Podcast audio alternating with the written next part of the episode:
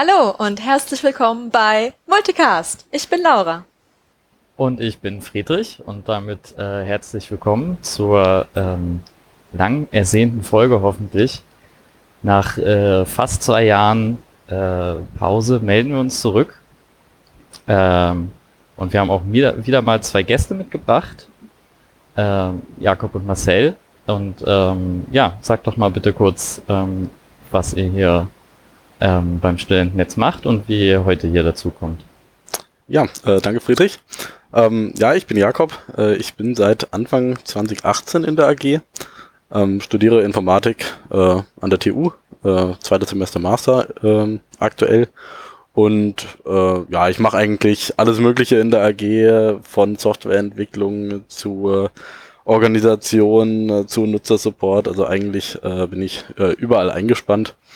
Und äh, ja, genau.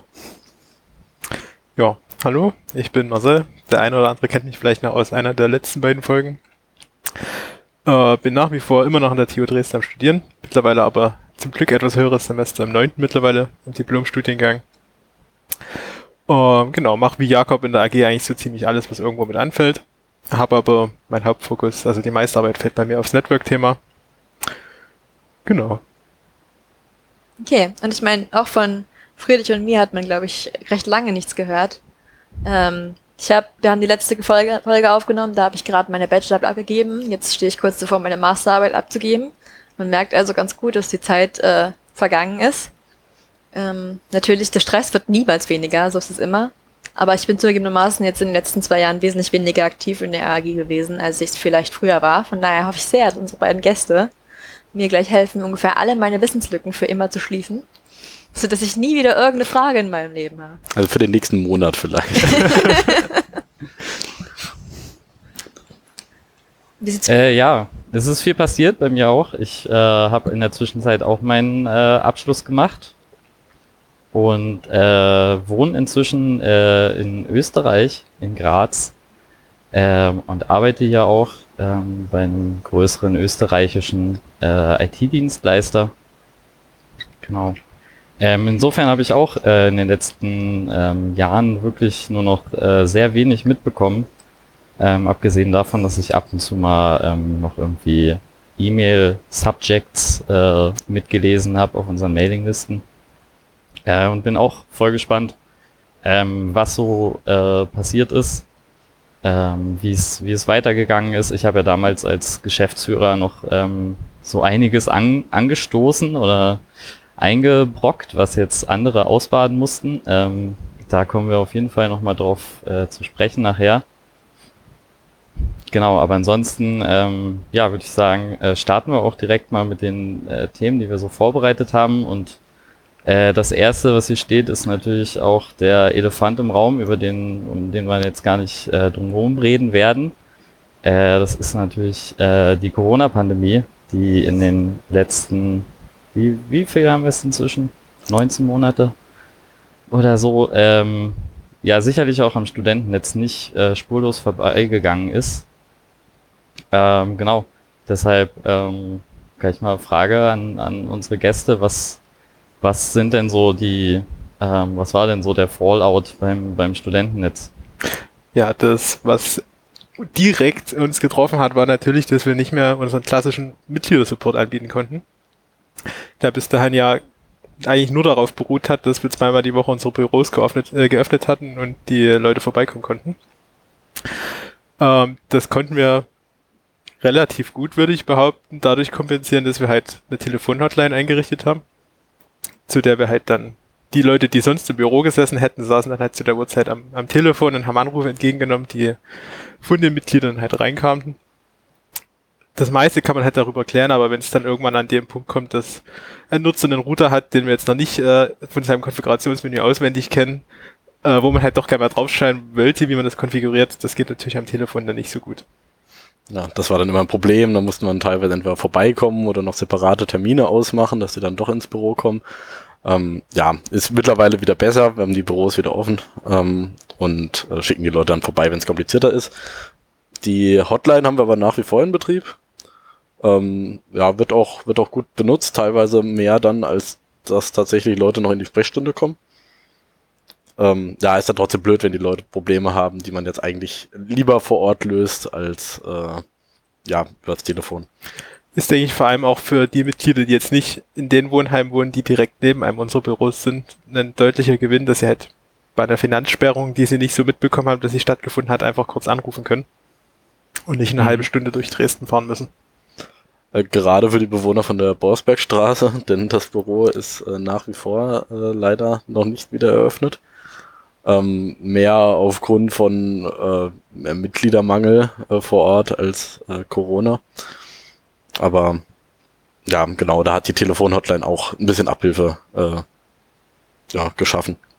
Ja, das glaube ich gerne. Also es gibt ja noch durchaus abgelegenere Wohnheime noch darüber hinaus, so Neuberienstraße zum Beispiel. Ähm, da ist sicherlich auch ein Segen. Aber was mich jetzt mal noch ähm, interessieren würde, also ich kenne da die Telefonanlage, ähm, ich ähm, kenne die ja noch so ein bisschen, die wurde damals äh, äh, zu meiner Zeit noch angeschafft, aber war zu der Zeit ja immer mehr so ein, naja, nennen wir es mal ein Liebhaberprojekt. Ähm, ging dann, glaube ich, so weit, dass wir irgendwann eine Nummer hatten, die man auch irgendwie von außen einwählen konnte und in äh, jedem Bürostandort stand irgendwie so ein, so ein VoIP-Telefon. Ähm, aber wie sah das denn dann ähm, konkret äh, aus? Also waren dann, saß dann in jedem Büro ein, ein Aktiver, der an das Telefon rangegangen ist? Oder habt ihr das irgendwie auch noch weitergetrieben ähm, mit irgendwie, äh, dass man das per SIP irgendwie auf sein Smartphone bekommen hat? Oder wie, wie sah das so aus? Genau, also wir haben die, die Telefonanlage, die wir damals hatten, ist äh, nach wie vor noch die, die gleiche. Wir haben die nur dahingehend geändert, dass alle aktiven Mitglieder ähm, ja, mit ihrem eigenen SIP-Endgerät sich da einwählen können. Das kann dann halt am Ende das Smartphone sein oder irgendein Softphone auf dem Rechner. Ich sag mal, die, die hartgesonnenen AG-Mitglieder haben mittlerweile auch äh, ein, ein festes Telefon bei sich auf dem Tisch stehen, was sich dann halt dort einwählt und machen dann damit den Support was die Anbindung von außen angeht, haben wir halt nicht mehr nur die eine Nummer wie vorher, sondern wir haben uns dann schon vor Corona einen Rufnummernblock äh, zugelegt, der halt an der Anlage ankommt. Was aber natürlich das Problem für Telefonsupport hat, dass wenn man da eine Nummer draus rausnimmt und die nach, nach draußen veröffentlicht, können halt Leute einfach hinten plus eins zählen und kommen dann bei irgendeinem AG-Mitglied auf dem Schreibtisch raus. Und das war das, was wir definitiv vermeiden wollten und deswegen haben wir uns dann, als Corona anstand, noch eine Einzelrufnummer dazu gebucht bei unserem VoIP-Anbieter, die dann halt in einem komplett anderen Nummernraum liegt und wenn man da halt plus eins rechnet, kommt man im Zweifel bei jemand komplett Fremden raus, aber auf jeden Fall nicht bei uns. Ah, okay. Und die schalten wir halt auf dem, den VoIP-Server auf und wenn man sich, wenn man dort anruft, geht erstmal Sprachcomputer, nimmt quasi die Verbindung an und äh, kippt dann erstmal eine Warteschlange und in der sind dann halt ja mindestens eins hoffentlich äh, Telefone eingewählt, gerade die halt die Supportanrufe entgegennehmen wollen. Ähm, genau. Und dann wartet man halt so lange, bis dort der nächste freie Agent verfügbar ist. Tatsächlich wird das auch auf unserer Website live angezeigt, ob gerade jemand eingewählt ist oder nicht. Äh, Das hat, also wir haben zwar feste Telefonzeiten, allerdings könnte sich auch jemand, wenn er gerade äh, mal einen ganzen Samstag Zeit hat, äh, trotzdem äh, quasi einwählen und auch auf der Website wird dann stehen, dass äh, da die Hotline quasi erreichbar ist. Und ah, okay, das wäre cool. ist Das richtig mit der- funky. das mit der separaten Rufnummer war auch so eine Sache. Eigentlich wollten wir die vom vorherigen Anbieter übernehmen, was dann daraus äh, darin resultierte, dass unsere Hotline irgendwie zwei Wochen nicht erreichbar war, weil äh, das natürlich wieder alles nicht funktioniert hat. Ah, ja, Rufnummernmitnahme. Äh, ist okay. Sollte man meinen, das wäre ein gelöstes Problem. Ne? Ja, ist es äh, tatsächlich nicht. Anscheinend. Also zwei Anbieter haben da sehr Freude, sehr viel Freude, immer sich gegenseitig zu bekriegen. Unangenehm. Ja, cool. Äh, was äh, mich da mal konkret interessieren würde, das ähm, bietet dann jetzt natürlich auch mal die Gelegenheit, ähm, ein bisschen Statistik zu führen, ja quasi. Ähm, also sowohl wie viele Aktive denn so ähm, ja mindestens zweimal die Woche irgendwie daran beteiligt sind, diesen ähm, Support anzubieten, als auch wieder genutzt wird, was wir, glaube ich, so in unserem analogen Betrieb irgendwie nie tiefschürfend äh, irgendwie analysiert haben. Habt ihr da irgendwie mal drauf geguckt? Habt ihr da Zahlen zufällig? Wir haben da nichts eingerichtet, was das irgendwie aufzeichnen würde. Der, Ja, äh, der PBX macht, also PBX ist die Telefonanlage, der macht automatisch so eine kleine Statistik halt, wie denn der aktuelle Status dieser Queue ist von der Hotline. Die ist, die Mhm. wird irgendwann resettet, aber man sieht halt während der Sprechstunde immer ganz gut, wie viele Leute gerade drin sind, welcher Agent wie viele Anrufe schon angenommen hat und vor allem, wie lange die Leute schon warten, bis dann irgendwann mal jemand abnimmt. Und auf, auf die Kennzahlen schaut man halt aus Interesse ab und zu mal drauf. Und ich glaube, zu den, den Höchstzeiten hatten wir halt wirklich dann teilweise zehn Leute, die gerade in der Queue gehangen haben. Das war halt Anfang des Semesters, wo halt der größte Supportbedarf ist. ja, klar. Ähm, ich weiß jetzt nicht, was die maximale Wartezeit ist, aber die durchschnittliche Wartezeit ist unter einer Minute bei uns so meistens. Sehr cool. Das- Das, würde, das würde man sich woanders äh, öfter wünschen. Ja, So ein Service-Level. Genau. Und es sind halt pro Sprechstunde meistens irgendwie so zwei bis fünf Leute, also Agenten eingewählt, die dann die Anrufe entgegennehmen. Ja, Im schlimmsten Fall auch nur einer oder, oder gar keiner. Wir haben auch einen Reminder-Bot, der, falls doch niemand einge äh, ein eingewählt ist, dann äh, in Ch Chat-Channel eine Nachricht schreibt, dass sich doch bitte mal jemand einwählen soll.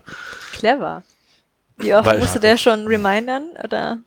Ja, der ist so alle, alle paar Wochen kommt, kommt das mal. Das ist dann aber auch manchmal einfach so, weil der halt Punkt 19 Uhr diese Nachricht schreibt und wenn halt dich jemand dann erst 19.01 Uhr anmeldet, dann äh, ja.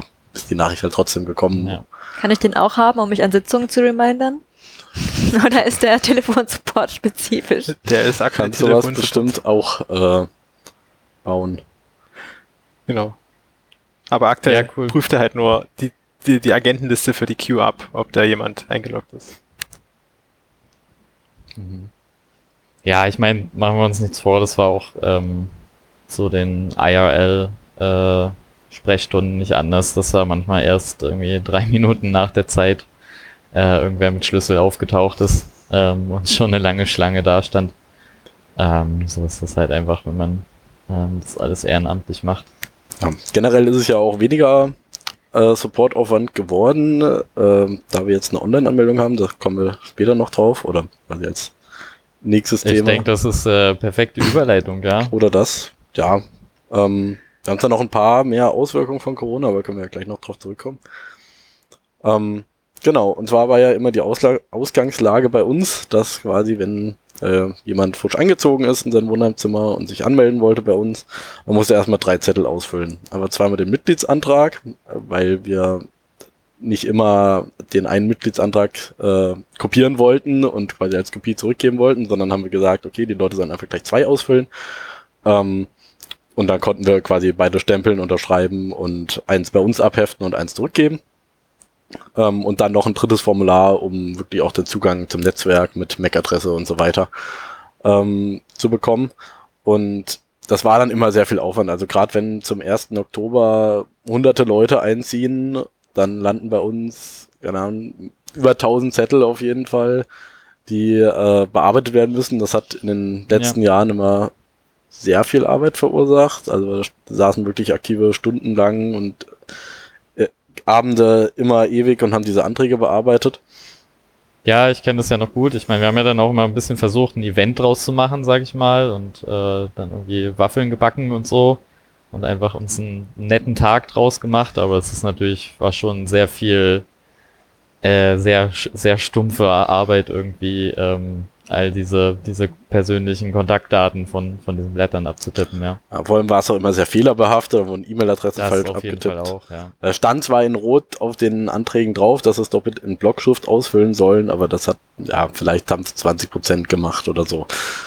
Und ja, äh, ja auf jeden Fall, ähm, das war, glaube ich, auch eines der ersten Anliegen, so, die ich so in der AG hatte, 2018, also ist schon ein bisschen, also das Thema Online-Anmeldung äh, gibt's ja schon länger, aber das war so ein Thema, was mich quasi direkt interessiert hatte, weil das für mich so äh, klar war, dass man das eigentlich deutlich besser machen könnte und mit viel weniger Aufwand.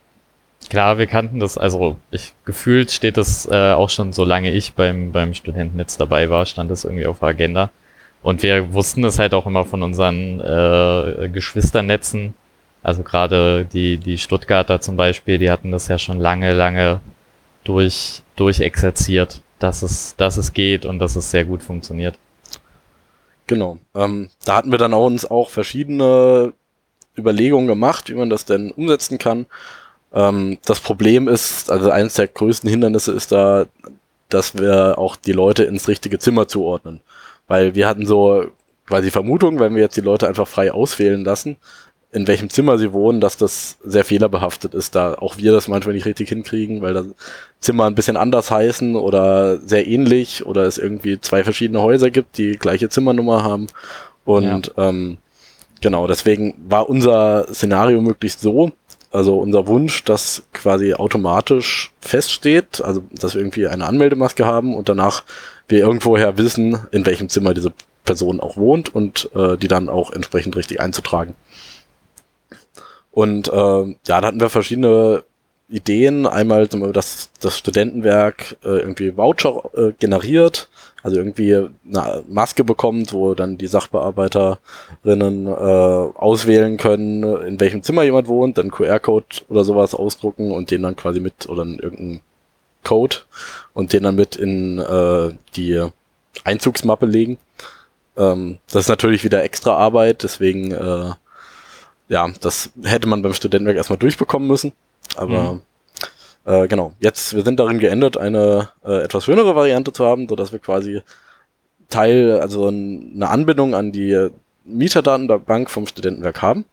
Ähm, wir sehen da jetzt nicht äh, die Mieterdaten einfach so, ähm, sondern äh, wir sehen da eine gehashte Form von Name, Geburtsdatum und äh, noch so eine, es gibt noch, das Studentenwerk hat äh, natürlich so eine ID für jeden Mieter quasi und mhm. ähm, daraus wird dann Hash gebildet.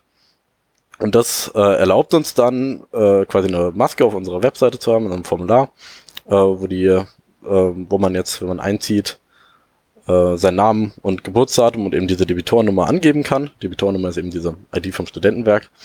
Und ähm, wenn man das genauso angibt, wie, wie es auf dem Mietvertrag steht, dann bekommen wir da, daher das Zimmer und ab wann jemand da in diesem Zimmer wohnt und auch bis wann tatsächlich. Naive Frage. Konnte man das nicht irgendwie aus, weiß ich nicht, kann Hades da nicht irgendwas einem direkt sagen oder so? Das, ich weiß nicht, könnt ihr nicht irgendwie, weiß ich nicht, kann, kann er nicht irgendwie auslesen, was da für eine MacOS dran ist und das dann direkt irgendwie sagen, welches Zimmer das ist? Oder keine Ahnung? Ich habe davon ja keinen Plan. Ähm, also was, was Laura äh, damit meint, sorry, also Hades ja, Entschuldigung. Hörer glaube ich eher nicht. Was Laura im Prinzip meint, glaube ich, ist, ähm, dass man einfach in seinem Wohnheimzimmer sich ans äh, Kabel ansteckt und sich dann aus seinem Wohnheimzimmer einfach ähm, bei uns anmeldet und dann könnte man ja aus dem äh, aus der Info über welches Netzwerkkabel quasi diese Anmeldung reinkommt, könnte man ja äh, zurückverfolgen, welches Zimmer das ist. Tatsächlich könnten unsere Hörer Hades so erkennen, weil ich habe mir jetzt in Vorbereitung für heute ein paar alte Folgen angehört und da haben wir auch über Hades geredet. Also ich, ich gehe jetzt einfach nicht mehr davon aus, dass natürlich, äh, natürlich. dass das in, in Erinnerung geblieben ist. Genau. Also äh, ja, genau. Wie sieht's mit so einem Konzept aus? War das nicht technisch machbar? Technisch würde das schon gehen, weil Hades weiß natürlich, welcher Nutzer in welchem Zimmer wohnt. Der prüft es tatsächlich auch, wenn sich jemand da anmeldet. Äh, aber für uns ist ja ja aus einem ja, rechtlichen Kontext halt auch wichtig, dass die Leute tatsächlich Mieter sind, weil das ist mhm. in unserer Satzung eine der Voraussetzungen, Mitglied bei uns zu werden. Also zumindest die, die für die meisten Leute zutrifft am Ende. Mhm. Und deswegen wollen wir halt das ist ein Argument, warum wir gerne wissen wollen, dass sie tatsächlich Mieter sind beim Studentenwerk. Und was noch so ein klassisches Problem bei uns ist, dass Leute sind irgendwann fertig mit Studieren, ziehen aus dem Wohnheim aus und vergessen, dass sie noch Mitglied bei uns sind. Und dann berechnen wir natürlich weiter die Beiträge, weil wir wissen auch nicht, dass die Leute ausgezogen sind. Außerdem geht der Trend ja auch zum WLAN und wir wollen ja auch möglichst immer WLAN anbieten und da das ist es dann korrekt. schwierig, sich irgendwo an irgendeine Dose anzuschließen. Ähm, ja. Ja, ich würde auch einfach mal schätzen, dass bei vielen Leuten, äh, also das, das habe ich auch selber im Support oft erlebt, dass Menschen kommen einfach überhaupt nicht auf die Idee, sich an so einen Anschluss anzustecken, wenn sie nicht vorher einen Prozess durchlaufen haben. Das heißt, ich würde auch mal vermuten, dass die aller, allermeisten Leute ohnehin ähm, versuchen würden, sich über Smartphone ähm, übers Mobilfunknetz äh, zu registrieren und gar nicht auf die Idee kämen, irgendwie ihren Rechner da anzuschließen. Das ergibt natürlich Sinn. Außerdem haben Ja. wir so auch die Möglichkeit, also geben wir so die Möglichkeit, dass man sich auch einfach schon vorher anmelden kann. Also wenn man jetzt irgendwie weiß, okay, ich ziehe jetzt in zwei Wochen ein, kann ich mich jetzt schon auf der Webseite anmelden, als Einzugsdatum halt in zwei Wochen eingeben und ähm, ja, dann im besten Fall funktioniert dann alles schon, wenn ich halt, äh, also muss dann nur noch die MAC-Adresse eintragen, sobald ich eingezogen bin quasi und habe die ganzen Formalien schon mal weg. Hm. Aber ansonsten ist, also wie sieht das jetzt konkret aus mit der Online-Anmeldung, wenn ich die dann äh, gemacht habe und das auch mit der Verifikation beim Studentenwerk quasi geklappt hat, dann ähm, wird dann der Anschluss äh, instantan freigeschaltet oder gibt's da immer noch irgendwie ein Delay? Ähm, das passiert also, wenn quasi, äh, wenn alles stimmt in diesem Szenario, wenn also die Verifikation in Ordnung ist, ähm, und dann passiert das tatsächlich vollautomatisch. Der Anschluss wird quasi direkt freigeschaltet. Also man kann, bekommt die Möglichkeit, den Anschluss direkt freizuschalten. Also im Ausgangsszenario hat man dann ein aktives Mitgliedskonto, äh, in dem aber noch äh, kein Netzwerkgerät hinterlegt ist. Also man muss erst noch ein Netzwerkgerät anlegen mit einer MAC-Adresse und äh, über diese MAC-Adresse wird dann eben authentifiziert, dass äh, ja, man das Netz verwenden darf.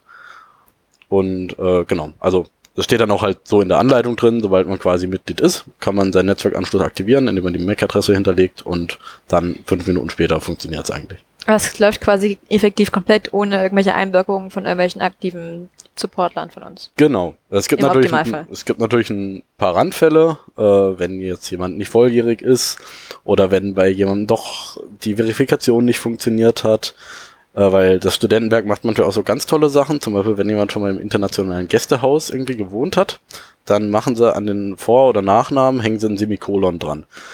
ähm, und Ja, ich wollte gerade fragen, wie das so ist mit irgendwie Umlauten oder Akzenten oder sowas, wenn man davon einen Hash bildet. Also äh, äh, an sich sind das, ist das alles halbwegs sinnvoll normalisiset, ähm, so sinnvoll wie es geht, denn das Studentenwerk hat da irgendwie eine Oracle-Datenbank mit einem Windows, äh, keine Ahnung was, äh, Zeichenset. Äh, Set. ähm, das hat mich erstmal, äh, ja, alles ein bisschen, also war nicht ganz einfach, das gut hinzubekommen, weil ich hatte da eigentlich mit Unicode gerechnet und Unicode-Normalisierung und äh, Cool. weil auf unserer Seite das halt so ist, äh, aber es stellt sich raus, dass quasi dieses Windows Charset quasi quasi einer Normalform von Unicode entspricht und deswegen ähm, geht das eigentlich ganz gut. Also in den meisten Fällen funktioniert es tatsächlich. Ähm, zumindest äh, die deutschsprachigen Studenten kriegen es ganz gut hin. Bei den ausländischen Studenten, äh, die haben dann eher öfter mal Probleme, weil die dann auch nicht immer gut alles verstehen und manchmal irgendwelche Checkboxen setzen, die sie nicht setzen sollen. Ja, was dort halt auch ab und an mal noch ein Problem ist, das weiß nicht, an welcher Stelle der Fehler entsteht, aber auf jeden Fall wird bei uns im Formular dann einer der Vornamen an einer anderen Position eingetragen, als es beim Studentenwerk in der Datenbank steht. Hm. Und dann ist natürlich der Hash auch unterschiedlich. Ja, altes, altbekanntes Problem auch, wo ich ja bei uns, glaube ich, damals äh, irgendwann mal noch mit, äh, war ich auf jeden Fall sehr happy, glaube ich, als wir das ganze, dieses ganze Vor- und Nachnamenkonzept einfach halt gedroppt haben, glaube ich, in irgendeiner Iteration ähm, des, des Anmeldeprozesses, ähm, weil es halt einfach sich nicht, ähm, nicht abbilden lässt auf ähm, internationales äh, internationale Realitäten, ähm, sondern halt ein sehr eurozentrisches äh, Vorstellung irgendwie ist, dass das so funktioniert mit Namen. Aber ja, wahrscheinlich seid ihr da jetzt quasi, äh, habt ihr da jetzt auch keine Wahl mehr, ne? wenn ihr diese, diesen Hash halt irgendwie Ja. reproduzierbar ähm, deterministisch erstellen wollt. Ja, wir haben da jetzt bei uns, also im Formular auch Vorname, Nachname. Am Ende wird's zusammengemerged, quasi in einen Namen. Aber da das halt Genau. so vom Studentenwerk kommt, äh, ja, haben wir da äh, keine, keine große Wahl. Und das funktioniert dann auch eher, weil so steht's halt auch auf dem Mietvertrag dann und dann kann man sagen, tippt das in das Feld und das in das Feld und das äh, funktioniert dann eigentlich ganz gut. Wahrscheinlich auch nicht so einfach, das Studentenwerk davon zu überzeugen, spontan mal seine Namensstruktur umzuändern. Ja, nee, vor allem ist das äh, TL1 nennt sich dieses System. Äh, das verwenden quasi alle Studentenwerke in Deutschland so ungefähr. Äh, das ist auch eine ganz grausame Anwendung. ähm, also äh, das Datenbankschema von denen ist erstmal äh, komplett auf Deutsch äh, alles benannt. Ähm, und dann, also minus eins die Normalform so ungefähr. Also wer sich jetzt ein bisschen mit Datenbanken auskennt. Also äh, ich, ich, ich kann davon eine Sache erzählen. Also die haben irgendwie Tabellen mit vier Primary Keys. Es reicht aber, wenn du irgendwie was mit zwei von den vier Primary Keys einfügst und die anderen werden dann aus anderen Tabellen dazu selected über irgendeinen Trigger. Und äh, ja, also alles. Also, also wirklich, Ich, wirklich ich, ich schlimm. sehe schon, du musstest da auch tiefer einsteigen, als dir wahrscheinlich lieb war, um irgendwie dieses Hashing zu implementieren. Genau, ja, ich musste halt quasi eine SQL-Query für diese Oracle-Datenbank schreiben und Mhm. äh, ja, dafür musste ich halt mir dann das Schema anschauen. Äh, zum Glück haben uns die äh, Kollegen aus Stuttgart, aus Stuttgart quasi ihre Query schon gegeben. Ah, äh, wir haben aber da halt noch ein paar Anpassungen gemacht und noch mehr Normalisierungen und äh, genau, also aber es war schon mal ein guter Ausgangspunkt und dann hat das auch ganz gut funktioniert. Wir kriegen jetzt quasi einmal am Tag ähm, pusht äh, das Studentenwerk äh, die Daten bei uns in eine MySQL-Datenbank, die wir extra nur dafür aufsetzen okay. mussten, weil das leider nicht so viele Schnittstellen unterstützt, dieses äh, TL1-System. Ähm, und von da aus äh, wird es dann quasi in, unsere- in unsere Postgres-Datenbank äh, abgebildet. Ja, okay, ich glaube, wir müssen jetzt auch nicht Ja, äh, ist, zu, ist jetzt, glaube ich, sehr, sehr, sehr, sehr äh, detailliert jetzt. Ah, Ja. ja. da ist doch dann Ich praktisch, dass alle Studentenwerke äh, dann das gleiche System benutzen, dass man dann unter verschiedenen Studentennetzen zumindest das Leid teilen kann. Genau, das, also das hat uns da auf jeden Fall geholfen, auch wenn es natürlich trotzdem kein angenehmes System ist. Ja, ich fand das auch gerade sehr cool, dass, ähm, dass da wirklich mal ganz, auch wieder ganz konkrete, äh, ganz konkreter Austausch äh, was gebracht hat. Wir haben ja hier öfter auch von den Studenten jetzt Treffen äh, erzählt, ja auch inzwischen ähm, so äh, bis, bis Corona eine, eine europaweite äh, Sache waren, die, die auch irgendwie immer größer wurde. Ja, und cool zu hören, dass es halt ähm, einfach, einfach wirklich was bringt. Ja, vielleicht so als Statistik, also wir haben jetzt, das läuft jetzt ungefähr seit Anfang September 2020 und wir haben bis jetzt quasi über 3000 Anmeldungen oder Anmeldeversuche, ähm, waren davon sicherlich halt nicht alle erfolgreich, aber äh, viele auf jeden Fall und selbst für 3000 Anmeldungen hat uns das quasi schon kurz gerechnet äh, 9000 Blatt A4 Papier gespart. Die Bäume freuen sich. Ja, könnte Genau. da jetzt so einen, einen CO2-Counter quasi mal noch äh, auf die Webseite quasi Aber bitte, stellen. bitte nicht die Serverstromkosten gegenrechnen. Naja, Ja, ja es, ist, es spart vor bei uns im, im Rauschen unter. Ja, also gut, die 9000 Blatt Papier sind vielleicht zu anderen Institutionen jetzt quasi auch quasi nichts. Aber äh, es spart uns vor allem viel Arbeit und das ist das Wichtigste eigentlich. Seit Und- meistens ist auch Papier doch auch irgendwie super teuer geworden, also auch langfristig Geld gespart. Ja, und Toner und Tinte und was man nicht alles braucht. Stempel, Stifte. Genau. Feinstaubbelastung in den Büros. es ist tatsächlich, äh, also darf man nicht, nicht unterschätzen tatsächlich bei diesen äh, äh, partikelbasierten Druckern. Aber naja, zum Glück äh, hat sich das, wie gesagt, erledigt. Ich- Das ist auf jeden Fall super cool, wie gut ihr dann äh, die Online-Anmeldung und auch quasi dann die Sprech den Sprechstunden-Support äh, pandemiegerecht umgesetzt habt. Ich meine, du hast ja schon gesagt, der Online, das Online-Formular stand schon länger äh, in den Startlöchern und hat dann quasi den endgültigen Schubs bekommen. Das heißt, ich glaube, wir hatten ein bisschen Glück, dass wir von allem schon ein bisschen angefangen hatten mit Telefonsupport und auch so auch schon vorhatten, Online-Formulare einzuführen. Dass wir dann nicht Ja, komplett ins Fall. kalte Wasser geworfen Also wurden. hätten wir da erst irgendwie im April angefangen, dann äh, hätte das wahrscheinlich noch einen Moment gedauert. Also gerade die Abstimmung im Studentenwerk und auch das Rechtliche abzuklären, ob wir das denn überhaupt dürfen und wie das denn mit Datenschutz ist und so. Ähm, genau. Ja, und jetzt haben wir eigentlich nur noch Arbeit, wenn Leute eben das, das nicht vollautomatisch geht und dann schicken die Leute uns ihren Mietvertrag und äh, dann schauen wir da mal drüber und tragen quasi die entsprechenden Daten nach. Was gab es sonst noch so für Hindernisse durch Pandemie? Also zum Beispiel, ich weiß, die Vollversammlungen waren alle online und die Teamsitzungen sind ja auch irgendwie inzwischen immer noch meistens entweder hybrid oder völlig online. Ja, genau. Also die Teamsitzungen waren ja vorher immer, man hat sich, also die technischen Teams zumindest dienstags bei uns im Log getroffen und dort äh, fröhlich zusammengesessen und diskutiert. Und was wir dann ziemlich schnell gemacht haben, war erstmal eine Mumble-Server aufsetzen, äh, weil das ist relativ low effort und schnell eingerichtet. Ähm, genau, irgendwann, ich weiß gar nicht mehr, warum wir das gewechselt haben, was der initiale Auslöser war, sind wir halt dann auf Big Blue Button gewechselt. Was wahrscheinlich zumindest die meisten Leute aus dem studentischen Umfeld kennen sollten. Äh, ich glaube, weil wir auch auf, auf Video, äh, weil wir quasi unser NOC ein bisschen mit äh, Konferenztools ausgestattet haben und dann eben auch eine Kamera hatten und das ist bei Mumble äh, äh, ja, also zumindest nicht einfach so möglich. Ja, auch wenn man einfach mal schnell was zeigen will, irgendwie Ja. äh, ein PDF äh, quasi einblenden will, dann ist es ja auch Ja, ein aber das, Tool. das Pet-Stream oder irgendwas. Also für die Teamsitzung an sich war das eigentlich ein ja, sehr, sehr guter Ersatz, würde ich mal sagen. Ist natürlich nicht das gleiche, wie wenn man sich halt vor Ort trifft. Ähm, aber man kommt zumindest erstmal vorwärts.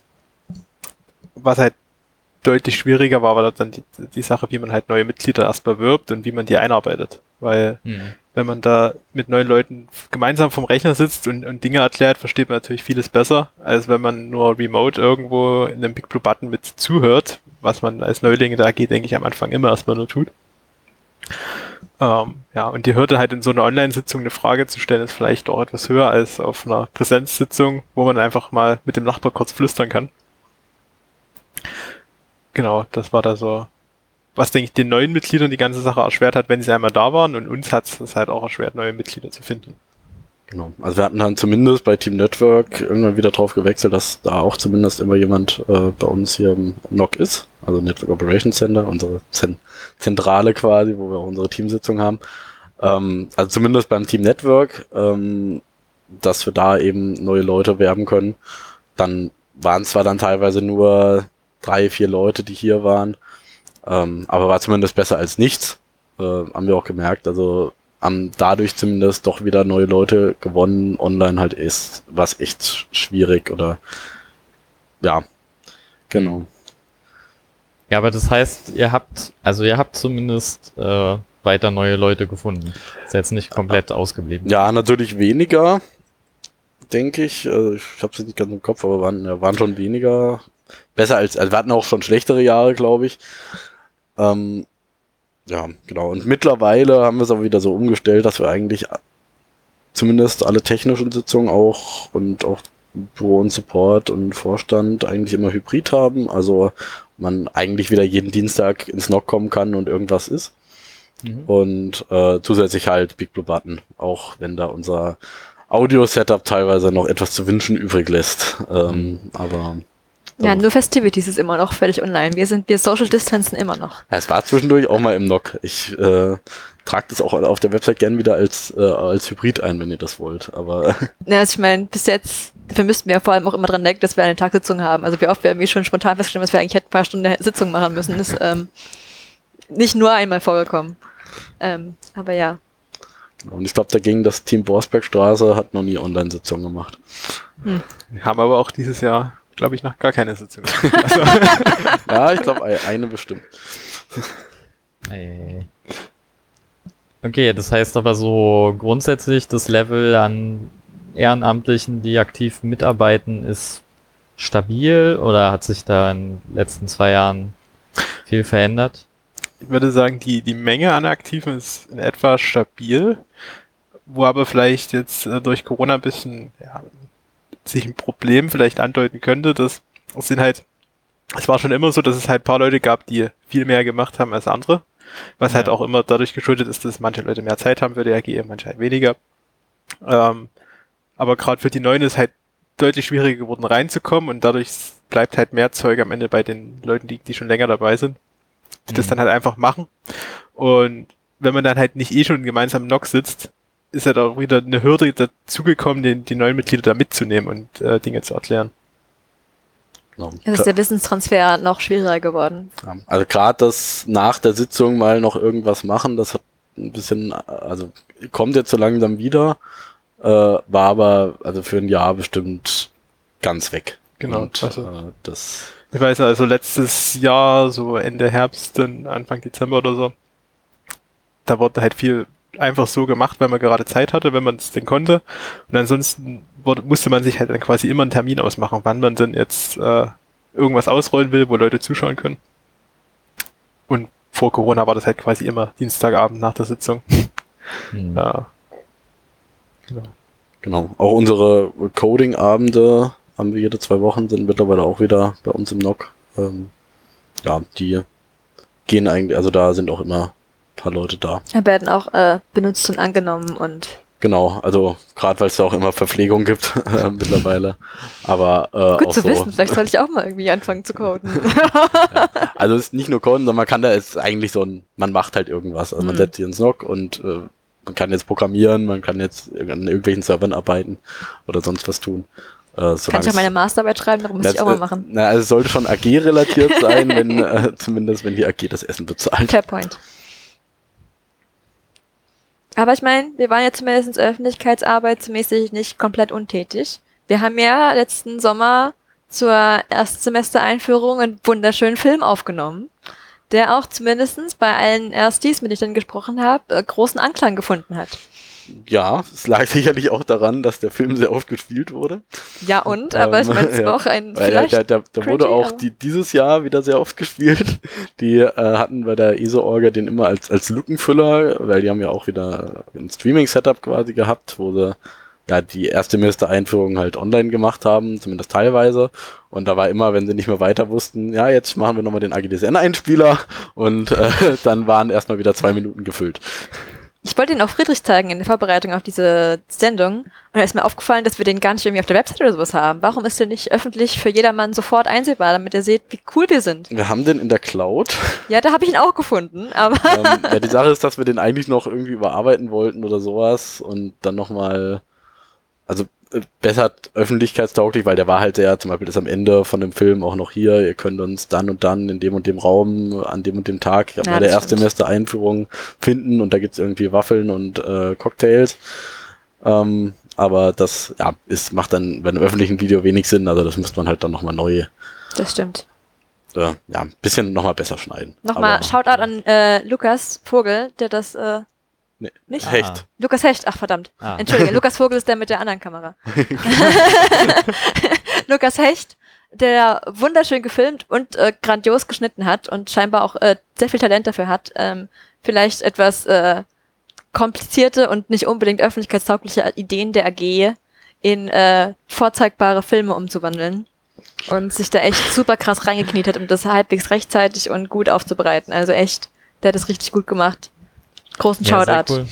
Ich würde sagen, wir bleiben da dann noch definitiv mal dran äh, und ich hoffe mal sehr, dass dann spätestens zur Veröffentlichung dieser Folge äh, wir auch irgendwie einen Link in, den, in die Shownotes tun können. Ähm, Hoffentlich. Das Problem ist, dass man da das, äh, äh, dass man da Windows braucht. Also zumindest äh, wurde das in äh, einem äh, Pro äh, Videoprogramm, was es nur auf Windows und Mac äh, gibt, geschnitten. Und äh, ja, da hatte sich Lukas dann immer ewig rumgemacht, weil der hatte dann irgendwie erst Windows in einer VM auf seinem Linux-Rechner und das hat dann alles nicht funktioniert oder war übelst langsam und äh, ja, je- Ah, Ich glaube, ich habe das aber auch noch auf meinem Windows-Rechner. Vielleicht, äh, wenn, wenn ich langweilig hab, äh, wenn ich Langeweile habe, äh, schneide ich da vielleicht auch mal was rum. Vielleicht tue ich Hechti auch gleich nochmal ein bisschen äh, piesacken, dass er mir das zurechtschneidet. Wäre wär ein bisschen schade drum, wenn man sowas nämlich auch äh, für die Nachwelt auf jeden Fall bewahrt. Ja. Ich meine, wir haben ja auch sonst zur erst- Erstsemester-Einführung immer noch versucht, so Corona-konform wie möglich irgendwie noch Waffeln zu machen und irgendwie Leute anzusprechen, damit die zumindest wissen, wer wir sind und Hm. falls sie dann auch doch irgendwann mal sich trauen, äh, entweder in die Online äh, sprich also in die Online-Sitzung oder vor Ort vorbeizukommen, dass sie wissen, dass wir existieren. Ja, wir planen auch noch eine Pizza-Party, äh, eigentlich, eigentlich bald. Äh, wir haben bei den paar, paar Leute per E-Mail-Adressen eingesammelt und wollen dann nochmal äh, eine kleine Einladung machen für die Leute. Ich wollte das nicht letztes essen. Jahr auch, wir das letztes Jahr nicht auch gemacht? Das wollten wir machen, aber das ist dann aber flach gefallen. Hm. Wegen Corona, glaube Ja, ich auch. das ergibt Sinn. genau. Gut, wir sollten, glaube ich, nicht ewig Ja, entschuldige, aber ich fand es gerade ein passendes Thema dazu. Genau. Was vielleicht jetzt, um wieder zu den Corona-Auswirkungen zurückzukommen, was da eine Befürchtung von uns am Anfang war, dass wenn jetzt die Uni komplett auf Online-Lehre umstellt, wir Probleme mit unserem Uplink bekommen. Weil wir ja, also aktuell haben wir halt nur einen Uplink von uns in Richtung Universität und damit halt auch in Richtung Internet. Und der ist aktuell halt auf 10 Gigabit pro Sekunde ausgelegt und wir waren, also vor Corona war das jetzt nie in einem kritischen Bereich, da waren wir vielleicht abends zur Primetime mal bei um die 5 Gigabit die Sekunde. Ähm, aber wir wussten ja nicht, was passiert, wenn jetzt tagsüber äh, auf einmal alle da Internet machen und es war halt auch noch unklar, wie viel da am Ende über irgendeinen Big Blue Button läuft, was bei der Uni gehostet wird oder was am Ende über einen Zoom läuft und wie viele Leute überhaupt äh, parallel, also synchrone Videostreams machen und wie viele einfach nur irgendwo PDFs hochladen. Äh, deswegen hatten wir so ein bisschen Angst, dass wir Probleme mit dem Uplink bekommen. Hat sich aber am Ende als unbegründet herausgestellt. Also wir haben schon gesehen, dass der Uplink mehr ausgelastet wurde als vor Corona, aber noch weit weg von irgendeinem kritischen Bereich. Was wahrscheinlich einfach damit zusammenhing, dass doch ein großer Teil der Studenten dann nicht mehr am Wohnheim war, sondern wieder zurück in die Heimat gegangen ist oder so während Corona. Ja.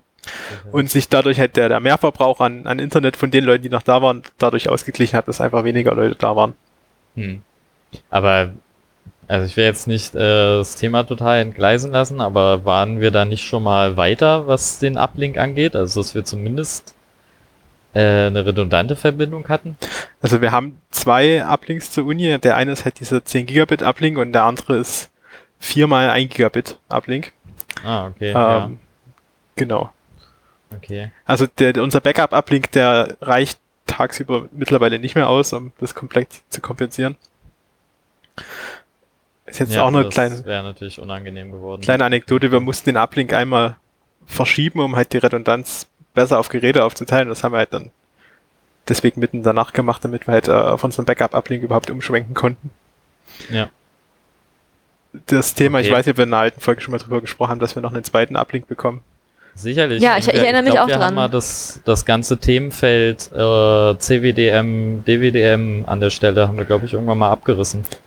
Ähm, und ich dachte, mein, mein letzter Stand war ja eigentlich, dass wir richtig ähm, cool irgendwie zwei Farben im, äh, im WDM-Ring der Uni bekommen sollten. Das ist, Aber äh, das scheint dann noch nicht passiert zu sein. genau, das ist immer noch so der große Masterplan. Okay. Und auch irgendwie der Anschluss über äh, die neue Mensa, die ja jetzt auch immer noch im Bau ist, äh, ist auch noch nicht. Ja, ich glaube, der ist mittlerweile etwas weiter als zur letzten Podcast-Folge, weil mit, Vielleicht. Mit, mittlerweile äh, gibt es da einen Kabel aus der Fritz-Löffler-Straße, wo ja unser Core steht, unser Core-Router, wo der mal rankommen soll. Mhm. Es wurde mittlerweile bis in die Hochschulstraße gelegt und liegt dort jetzt im Keller auf Rolle und wartet darauf, dass die neue Mensa fertig wird. Mhm. Okay. Ich meine, zumindest habe ich da viele Menschen in der letzten Zeit arbeiten sehen. Und da passiert das Ja, vielleicht ich- noch in den nächsten ich 20 glaub, Jahren. Neue Mensa ist jetzt, glaube ich, 2023, war, glaube ich, das letzte. Äh, Ich hatte was von 24 gehört. gehört, aber es war auf jeden Fall noch. Äh, ich glaube, das, das, das Zelt soll irgendwie noch vier, fünf Jahre stehen oder so. Das. Äh, Ja, das ist äh, Provisorien wären am längsten. Dann habe ich bald, Nicht nur, nicht nur in der IT. dann habe ich dann bald wahrscheinlich irgendwann zehn Jahre studiert und nie die neue Mensa gesehen. Ja, ich, ich kenne sie noch. Ich, ich habe noch, nach meiner ersten Matheprüfung saß ich noch, äh, saß ich noch da äh, und habe ein Bier bekommen um 11 Uhr, 11 Uhr morgens. Gute Zeiten waren das noch. Ja. Na gut, wir müssen jetzt nicht so viel über Mensen äh, uns in Erinnerungen schwelgen. Ja, gut, ich wollte äh, ja, ich hab's, ich hab's geschafft. Ähm, No, äh, ja. Zurück, wo waren wir? Uplink äh, Auslastung, genau, aber war dann doch nicht so schlimm.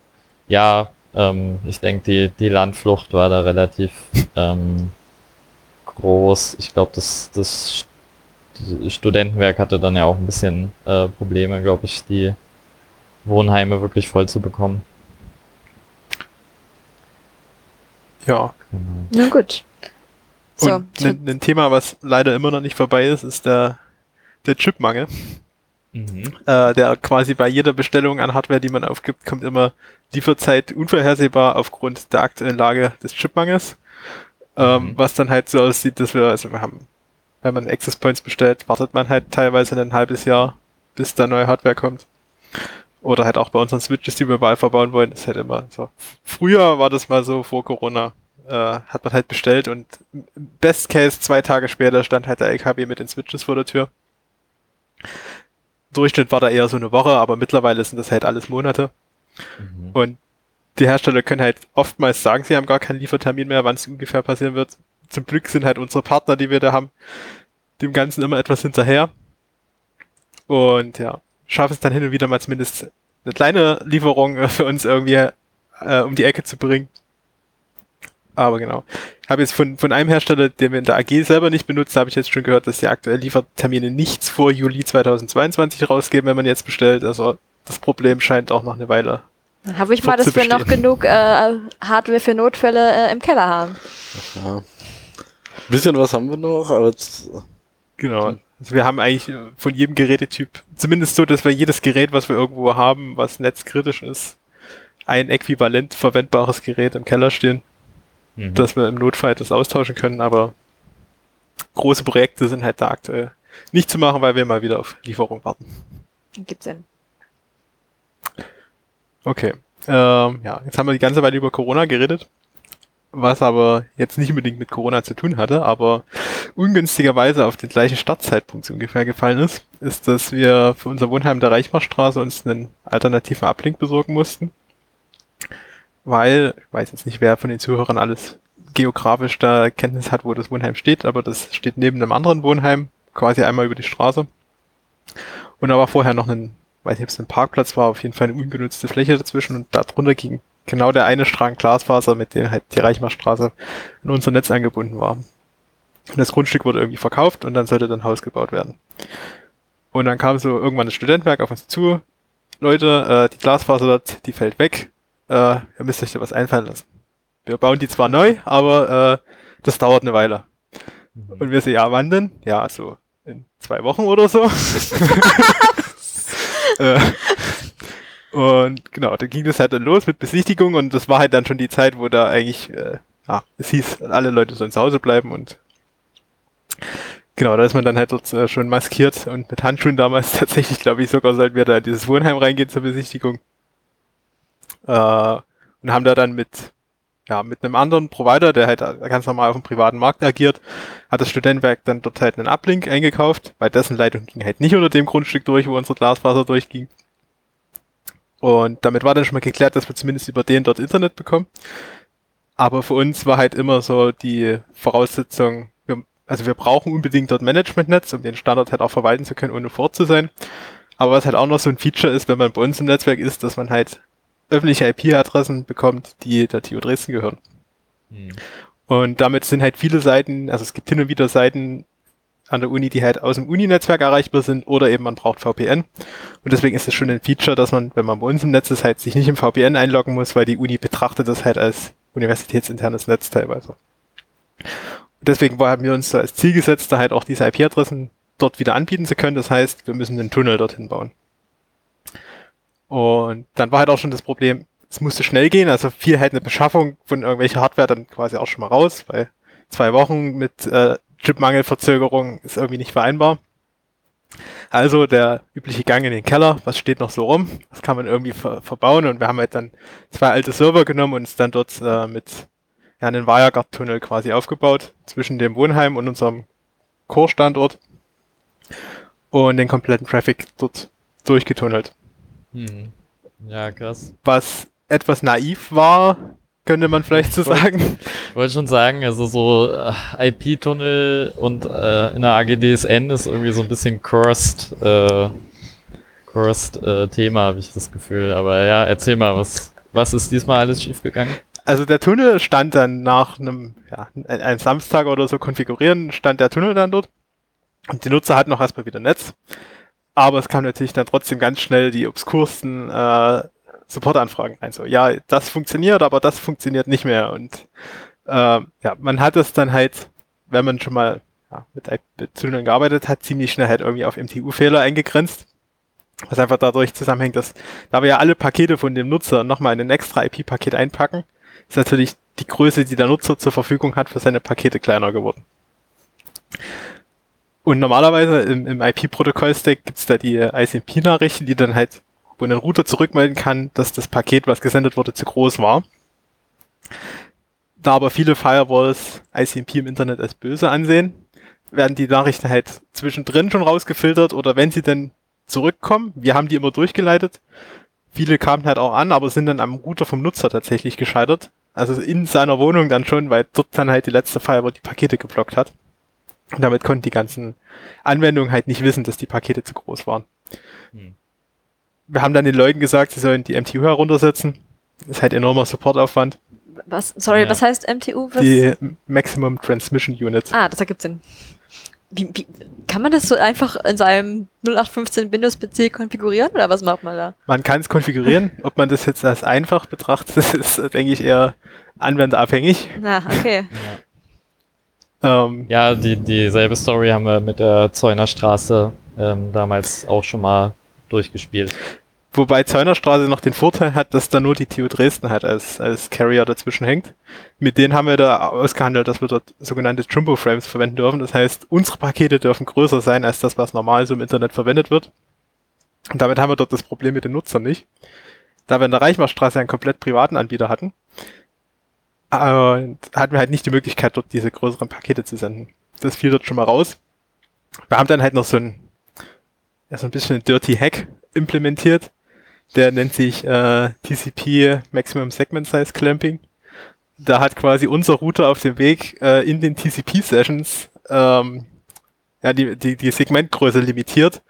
Und damit haben wir halt auf einem höheren Level den, den Traffic halt damit angepasst.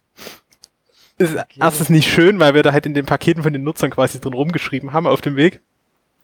Ja. Und ist halt auch nur ein Fix für TCP. Also wenn Ja. Leute damit UTP was senden, hilft das noch nichts. Aber gut, das war halt irgendwie die einzige Alternative, die wir dort hatten und damit mussten wir halt leben. Und am Anfang sind wir auch davon ausgegangen, dass das ein halbes Jahr dauert und wir danach die Faser wieder haben. Am Ende war es halt ein ganzes Jahr. Oh Gott, aber Okay. geht's inzwischen wieder? Inzwischen haben wir eine neue Glasfaser dort Okay. und alles wieder. Aber da kommt noch schön. ganz viel dazwischen. Genau, wir haben irgendwann wacht man früh auf, schaut ins Monitoring und äh, Reichenbachstraße ist rot. Erste Gedanke, okay, das VPN, äh, genau, das VPN ist gestorben. War aber jetzt nicht der Fall. Also man hat gesehen, das war down, aber man hat halt auch diesen, diesen öffentlichen IP-Endpunkt in der Reichenbachstraße nicht mehr erreicht. Und da ist jemand von uns hingefahren, stellt dann schon mal fest, dass oben die Tür offen ist im Raum zu uns rein, geht dann dort rein, macht den Schaltschrank quasi auf, wo die Hardware hängt. Und die ganzen Kabel, die dort hängen, sind einmal durchgeschnitten. Warum? Was? Was ist denn die Motivation? Das, das haben wir uns auch gefragt, warum da jemand die Kabel durchschneiden soll, weil es offensichtlich, dass er damit sein Internet kaputt macht. Aber war dann halt so, V- Vielleicht war der private Internetprovider so salty über alles, was ihr hier gehackt habt. Oder ich weiß es nicht. Ja, das äh, hatte sich dann rausgestellt, dass irgendeine Firma da eventuell die Tür nicht abgeschlossen hat oder sowas. ja, aber die Firma wird sicherlich die Kabel nicht durchgeschnitten haben. Ja, Also hoffentlich. das ist jetzt chron chronologisch, glaube ich, ein bisschen durcheinander. Äh, was man dafür vielleicht für den weiteren Verlauf der Geschichte noch wissen muss, ist, äh, dass die Qualität dieses Privatanbieters äh, sehr nachgelassen hat nach irgendeiner Zeit und irgendwann an einem Punkt war, wo die Quali wo der Durchsatz so schlecht war, dass wir das eigentlich unseren Mitgliedern nicht zumuten wollten. Also da waren dann keine, nur noch 5 Mbits oder so, teilweise die durchgekommen sind. Ich hing dann da einmal einen Tag, also irgendwie eine Stunde in der War äh, in, an der Hotline und habe versucht, irgendwen zu erreichen. Die haben mir nur alle gesagt, dass sie unser Konto nicht kennen und äh, dass äh, sie nicht zuständig sind. Und ja, nach zehn Mitarbeitern habe ich dann aufgegeben. Ähm, deswegen hatten wir dann eine Funkverbindung gebaut. Ähm, quasi einmal durch das Dach durch zum gegenüberliegenden Wohnheim. Ähm, also quasi keine direkte Sichtverbindung, aber äh, es kam irgendwie noch 200 Mbit oder so zustande. Ähm, war, war gut genug. Ähm, war eigentlich dann erstmal eine schöne Lösung. Ähm, ja, dann ist nur blöderweise auf dem Nachbargrundstück haben die tatsächlich auch gebaut und das Gebäude wurde immer höher, so. Also, wurde dann immer Oh. Also am Anfang war tatsächlich, hat man dann gesehen, dass sie irgendwann den Kran aufgebaut haben und der dann regelmäßig äh, durch unsere Funkstrecke geschwenkt ist. Oh Gott. Ja, und dann äh, ja, wird es irgendwie von Woche zu Woche schlechter. Und irgendwann ja, mussten wir dann wieder zu, zu, zurück zum, zum anderen Kabelanbieter, den wir da verwendet haben. Ähm, und danach ist quasi das mit, den, mit, den, mit, der, mit dem Vandalismus da passiert, dass da die Kabel durchgeschnitten wurden. Und dann haben wir wieder zurück auf die Funkstrecke umgestellt, die dann natürlich auch nur noch grausame Werte geliefert hatte, aber es war besser halt als nichts. Und zu dem Zeitpunkt war dann schon absehbar, dass die neue Glasfaser bald fertig wird. Genau, deswegen war da auch die ganze Zeit so, okay, werden die Kabel jetzt auch repariert oder warten wir? Und dann zwischendurch wurden sie, glaube ich, sogar nochmal Ja, repariert. Und ja, irgendwann kam dann die Phase und seitdem äh, ist es auch wieder in Ordnung, aber das war sehr ein, ein sehr großes Auf und Ab. Äh, Wie schwer ist es, solche Kabel zu flicken? Also, Ja, das war ein Koaxialkabel, das ist jetzt noch nicht so schwer Okay, zu gut. flicken.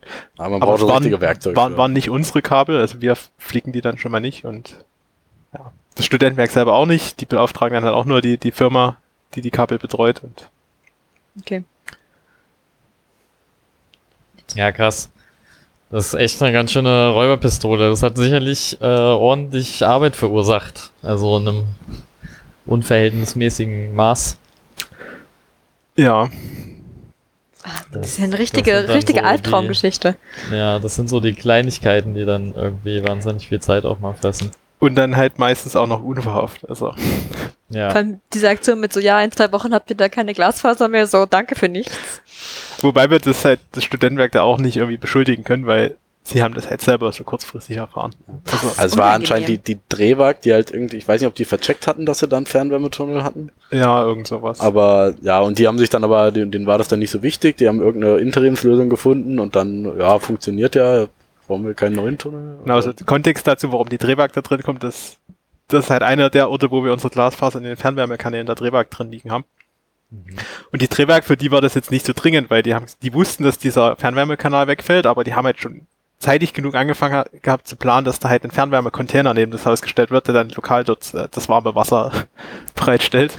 Ein, ein Fernwärmecontainer. Nahwärme ja, quasi. Ja, mhm, okay.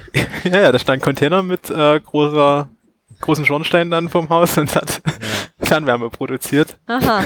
Aha. Ähm, deswegen, die Männer einfach nicht dran gedacht haben, dass da dieses Glasfaser drin liegt und irgendjemand wird jemand aufgefallen sein und das war halt Ja. zwei Wochen bevor. Ja, Ich meine, okay, dann immerhin, dann kann man ja schon froh, dass man überhaupt noch Vorlauf hatte und dann nicht plötzlich so, dass man Ursachen Ja. suchen gehen muss. Interessant. Das äh, klingt auf jeden Fall, als hättet ihr da äh, viel erlebt und nicht so viel Spaß dabei gehabt. Ja, andererseits macht es halt auch mal wieder Spaß, ein etwas nicht so standardisiertes Netzkonzept dort Ja, auszurollen, was, was dann so ein. Tunnel natürlich ist. Ja, was dann in dem Fall da aus äh, zwei alten Servern bestand, die äh, ja noch irgendwie da waren und ja, ir irgendwie hat's funktioniert. Ich meine, äh, die Reichenbachstraße ist ja nicht das einzige Wohnheim, was äh, in den letzten, keine Ahnung, fünf Jahren oder so zu uns gewandert ist. Ich nehme mal an, in den letzten zwei Jahren ist da auch sonst recht viel passiert, so in der Wohnheimlandschaft in Dresden, oder? Ja, tatsächlich nicht nur in Dresden. Ähm, also, Kontext dazu ist, dass früher ja aufgeteilt war in Dresden ein bisschen, wer das Internet im Wohnheim gemacht hat. Die eine Hälfte so war AGDSN und die andere Hälfte hat das Studentenwerk selbst gemacht. Und ich weiß jetzt das Jahr nicht mehr aus dem Kopf, wurde dann halt irgendwann mal eine Vereinbarung geschlossen, dass die AG so nach und nach alle Wohnheime übernimmt. Und so halt auch in den letzten zwei Jahren. Ähm, was da dazugekommen ist in den letzten zwei Jahren war die, die Blasewitzer Straße, was denke ich ein relativ unkomplizierter Übergang war zu uns. Einerseits dadurch geschuldet, dass es halt ein relativ kleines Wohnheim ist. Da haben wir nur einen Raum, ich glaube sogar nur eine Switch drin stehen. Ähm, und wir hatten halt auch das Glück, dass der alte Admin vom Studentenwerk dort halt sehr kooperativ war. Also der hat es auch direkt angeboten, dann für eine Übergangszeit dort noch mit Support zu übernehmen und, und so weiter dort. Ähm, ja, und wir hatten halt auch schon einige andere Wohnheime übernommen mit unserem neuen Netzkonzept, mit den, den Switchen, für die wir die Ausschreibung mal gemacht haben. Dass wir da halt auch genug Erfahrung schon hatten, wie wir das ausrollen. Ich glaube, ich war selber nicht dabei bei dem Umbau dort, weiß nicht, ob du dabei warst, ich war Jakob. auch nicht dabei. Ja. Aber das war halt wirklich, wir haben das konfiguriert, dann sind Leute dahin gefahren, haben das eingebaut gegangen und hat funktioniert. Ich glaube, das Also, sind 40 Zimmer oder sowas ungefähr. Also eine Switch. Süß. das war wirklich so die, die Standardübernahme, wie man sie sich eigentlich vorstellt. Traumhaft. Ähm, genau. Nicht ganz zur Standardübernahme war, denke ich, die St. Petersburger Straße. Ähm, ja, also in der St. Petersburger Straße sind ja die drei am Hauptbahnhof. Das sind auch insgesamt 500 Zimmer. Äh, also schon ein bis- bisschen mehr. Ähm, noch recht freundlich designt, die, das Netzwerk, die Netzwerk, äh, ja, wie, wie das Netzwerk in den Gebäuden äh, funktioniert. Die landen alle, sind die drei Gebäude und quasi alle Zimmer, die Anbindung von allen Zimmern landet im Keller in einem Raum und äh, da kann man dann, äh, da haben wir dann eben unsere Geräte. Allerdings hatten wir äh, vorher in der Kitpaduka-Straße 11, äh, die wir ja 2017, glaube ich, übernommen haben. Äh, da wurden damals neue Geräte eingebaut von äh, HP bzw. Aruba. Und ähm, die äh, haben wir aber, ich glaube auch letztes Jahr dann äh, ausgetauscht gegen die neueren Geräte von Alcatel-Lucent ähm, weil wir da in der Kippaluka-Straße ja auch WLAN anbieten und mit den neuen Geräten da eben äh, ja quasi unser neues Setup auch realisieren können, was wir mit den alten nicht machen konnten. Und da die Geräte aber quasi neu waren, die wir da ausgebaut haben, wollten wir die jetzt nicht irgendwie im Keller, im Keller verrotten lassen und äh, haben stattdessen uns dazu entschlossen, die in der St. Petersburger Straße einzubauen. Ähm, hatten dann quasi äh, da die zwar nicht mehr nicht ganz neuen Geräte, aber zumindest noch neu genug äh, eben eingebaut und äh, da nochmal quasi an das alte Netz angeschlossen, was wir eigentlich äh, irgendwann mal loswerden wollen, aber äh, hatten da quasi mal eine Ausnahme gemacht. Und was wir, was wir da auch verwendet hatten, was wir sonst auch gar nicht im Einsatz hatten, ist, dass wir zwei von diesen Aruba 54er Geräten gesteckt haben. Ähm, die sind ja eigentlich so äh, Slot-basiert, wo man halt so Line-Cards rein und rausschieben kann äh, und die man eigentlich einfach groß genug kauft, dass man äh, ja genug Steckplätze quasi hat. Ähm, da wir die Geräte aber übrig hatten, hatten wir jetzt äh, wir hatten zwei große äh, Chassis quasi und äh, aber noch zwei kleine und äh, die zwei kleinen zusammen reichen aus, aber ein kleines halt nicht und deswegen wurden die quasi zusammengeschlossen zu einem logischen Gerät, äh, was zum Glück auch also da waren wir erst skeptisch, ob wir das überhaupt machen wollen, weil mhm. wir das halt noch nie im Einsatz hatten und überhaupt keine Ahnung hatten, wie stabil das ist.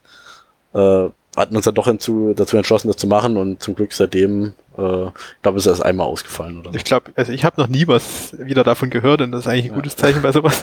Ja, ja einmal, es gab, es gab da einen Tweet, äh, hier ist schon wieder Weihnachten, äh, da, ich weiß nicht, wo, woran es lag, aber da äh, gibt es ein Bild, wo quasi einmal alle LEDs an diesem Switch leuchten an den beiden Geräten und äh, äh, ja, nichts weiter ging. Das ist ein ähm, schlechtes Zeichen, wenn alles das leuchtet. Ist genau. also es sah, sah, sehr, sah, sah, sah sehr witzig aus. Ähm, ja, ob das jetzt mit dem Stacking zusammenhing oder nicht, äh, ja, aber war jetzt noch im, im Rahmen, wo es gerade noch okay ist. Ich glaube, ja, es wurde dann einfach rebootet. Wurde dann rebootet und, und wieder. leider waren halt alle Logs danach weg. Also man konnte Ach, halt auch genau. nicht mehr schauen, was genau die Switch denn da für, für ein Problem hatte. Ja. Was dann, die, die anderen Übernahmen, die jetzt, glaube ich, dann noch anstanden in dem Zeitraum, waren dann nicht mehr so die, die klassischen Übernahmen, egal ob nach altem oder neuen Netzkonzept. Das eine war dann noch Tarant, wo das Studentenwerk auch Wohnheime hat, die halt dazugehören, die halt in unserer Übernahmevereinbarung auch mit drin stand, dass die durch uns übernommen werden sollten. Ähm, ja, und Tarant ist jetzt nicht Dresden, das ist ein Stück weg. Und da haben wir keine Glasfaser direkt dahin liegen, wo wir die Wohnheime einfach anschließen könnten. Das heißt, wir haben dort schon mal einen, einen anderen Ablink und glücklicherweise nicht die Situation wie in der Reichmarstraße, dass das über einen, einen Drittanbieter gehen muss, sondern die TU Dresden ist ja selbst auch in Taran vertreten und zumindest das eine Wohnheim hat eine Glasfaserverbindung zur Uni, sodass wir dort über die Uni wieder einen, einen zweiten Ablink quasi haben für Tarant. Wir wollten aber natürlich trotzdem die Tarander Wohnheim in unser Managementnetz mit einbinden, deswegen haben wir da halt dann wieder eine VPN-Lösung gebaut für das Managementnetz, aber ja, nicht ganz so gebastelt damals wie in der Reichbachstraße, weil das war halt alles längerfristig geplant. Ähm, mit, mit zwei Firewall-Boxen, die dann an den Standorten stehen, die sich mit unserer zentralen Firewall hier in Dresden immer verbinden. Zumindest unser, Management-Netz da durchtunneln. Den ganzen Traffic von den Nutzern lassen wir direkt in Tarant zur Uni übergehen, weil das sind halt dann auch TU Dresden IP-Adressen. Ähm, warum sollen wir das erst nach Dresden schicken? was man in Taran noch dazu sagen muss, das waren früher mal drei Wohnheime, die das Studentenwerk dort hatte, zwei relativ kleine und ein etwas größeres. Kurz vor unserer Übernahme wurde das etwas größere verkauft, so dass das halt weggefallen ist und wir haben dann quasi jetzt dort nur die zwei kleinen Wohnheime zu betreuen, was insgesamt, weiß nicht, vielleicht 20 bis 30 Leute noch sind, die da drin wohnen, in beiden Wohnheimen zusammen. Also ich glaube, es sind, sind das einfach zwei Mehrfamilienhäuser? Oder? Ja, so ja, ungefähr. Es sind acht Personen, glaube ich, pro, pro Haus. Also es sind ja. am Ende 16 Leute, die wir dafür sorgen. Niedlich. ist sehr niedlich, genau. Ähm, Re- Relativ viel technischer Aufwand für die, für die Genau, 16 also- Leute. kostendeckend zu betreiben ist es dort eigentlich nicht für uns. Ja, das ergibt Sinn. Ähm, genau, deswegen war halt auch so ein Punkt, wo wir uns überlegt haben beim Netzdesign, was wollen wir dort bauen. Wir wollten natürlich, also wir wollen dort schon qualitativ gutes Netz bereitstellen, aber irgendwo muss man dann doch mit den Kosten abwägen, dass es halt dann nicht das totale Minusgeschäft wird dort. Weil am Ende ist ja das Ziel der AG immer am Ende des Jahres auf plus minus null rauszukommen. Deswegen sind das unsere ersten beiden Wohnheime, wo wir einen WLAN-Only-Betrieb fahren. Also die, die Bewohner dort können halt nicht mehr sich am Kabelport anstecken und irgendwie ihren eigenen Router betreiben oder sowas, sondern wir haben einfach Access Points ausgerollt in beiden Wohnheimen und den Leuten dort Zugänge dazu bereitgestellt. Wie viele Access Points braucht man dann pro Haus? Reicht denn einer oder? Schwierig. Das Ähm. kommt ja auch immer aufs Haus drauf an. Also das eine ist halt wirklich ein, wirklich ein komplettes Haus, was da als Wohnheim benutzt wird, über drei Etagen verteilt. Ja, drei Tage. Und da haben wir, glaube ich, sechs Access Points sogar eingebaut. Ja, fünf, glaube ich. Oder fünf, ja. Ähm, ist halt auch ein, ein Altbau Ja, mit okay, gut. entsprechenden Wänden. Na gut. Ja, tatsächlich sind da auch eher irgendwelche Schilfdecken und so. Also ich habe da irgendwie ein Loch gebohrt, da kam mir die halbe Decke entgegen. Genau, und äh, wir haben halt auch gesagt, wir wollen dort nur WLAN ausrollen, also muss das WLAN halt auch wirklich gut sein. Ja. Ähm, wir können halt nicht sagen, wir machen nur WLAN und dann ist in der Hälfte vom Gebäude kein Empfang. Also ähm, Das ergibt Sinn. deswegen so viel in dem anderen Wohnheim sind es nur zwei Access Points. Ähm, weil das halt quasi nur eine Etage ist, wo man so einen Mittelgang hat und dann zu beiden Seiten gehen halt jeweils drei Zimmer ab, glaube ich. Vier. Oder vier, genau. Da haben wir halt zweimal am Gang den Access Point immer und der versorgt das Ja. dort alles. da war auch vorher schon WLAN, also die Access Points waren quasi auch schon an der Stelle. Das hatte sich da quasi schon bewährt. Die haben da auch überhaupt kein Kabelnetz. Ähm, ja, und wir haben dann nur quasi zwei Kabel, die vom Kindergarten oben drüber äh, oder nebenan äh, runter gehen. Genau. Also wir haben da zwei Kabel, die von dieser Etage, wo die Leute wohnen, einmal nach oben gehen Richtung Dach, weil auf dem Dach steht die Funkstrecke, die von diesem Wohnheim erst mit zu dem Wohnheim, was geschlossen wurde, funkt, weil das steht auf der Weisiger Höhe für die Ortskundigen. Äh, und Und, von das können dort, wir dann noch benutzen, obwohl es jetzt nicht mehr. genau, das gibt halt dort so eine Vereinbarung mit dem neuen Eigentümer, dass diese Funkstrecke dort bestehen bleibt. Hm. Irgendwann hieß es auch mal, die soll zumindest zeitweise ausfallen, weil gebaut wird, aber da habe ich auch jetzt schon lange nichts mehr dazu gehört. Ähm, und von, von dort funken wir dann jedenfalls weiter in das Wohnheim auf der anderen Seite vom, vom Tal, die Vienna-Straße, und von dort gibt's dann den Glasfaser-Uplink zur Uni. Genau, auch wenn das mit dem VPN-Gateway da auch nicht so reibungslos funktioniert hat immer. Also erst war, glaube ich, das Problem, dass die Uni IPsec geblockt hat. Wir, wir, wir hatten zwar alles zu, zu Hause ausprobiert, also bei uns ausprobiert und die Tunnel gingen alle. Haben wir eingebaut, dann ging nichts. Ähm, weil die Uni halt die entsprechenden Pakete anscheinend weggeblockt hat. Ähm, als das dann behoben war, ging's dann immer mal und dann immer ist es ausgefallen. Ja, dann gab's tatsächlich einmal, ich weiß nicht mehr, ob da irgendwo Hardware getauscht wurde. Auf jeden Fall war auf einmal die, unsere Uplink-Verbindung, die Glasfaser war auf einmal down. Und da sind wir vor Ort hingefahren und haben halt einfach festgestellt, dass die, die Uni, also das Gerät der Uni, nicht die Uni als, als Körperschaft, sondern halt die, die Hardware, die dort stand, nicht mehr mit unserer Hardware reden wollte. Wenn wir aber ein anderes Gerät bei uns eingesteckt haben, ging's wieder. Was? Genau. was, was ist denn das für ein Fehler? Wir haben dann eine ganze Weile probiert und dann am Ende halt einfach ein anderes Gerät dazwischen gesteckt, damit es wieder funktioniert. Das klingt aber auch ein bisschen nach Dirty Hack. Oder? ja, Ja. was darin geendet hat, dass dieses Gerät ziemlich laut war und die Bewohner ziemlich genervt. Ähm, Unangenehm. ja, das wurde dann in einer zweiten Aktion dann das laute Gerät quasi äh, ins Erdgeschoss, wo quasi ein Raum, wo niemand, wo es nicht so wirklich gehört hat, ähm, platziert wurde und das leise Gerät, also die Firewall, äh, da, wo es eigentlich hin soll. Genau. Wir, wir konnten halt nicht alles nach unten verschieben, weil die ganzen, äh, das Patchfeld, wo die ganzen Kabel zu den Access Points ankamen, ist halt leider in dem Bereich, wo man es eher leiser haben möchte. Oh, Also quasi mitten im Treppenhaus, wo man es quasi im ganzen Haus gehört hat.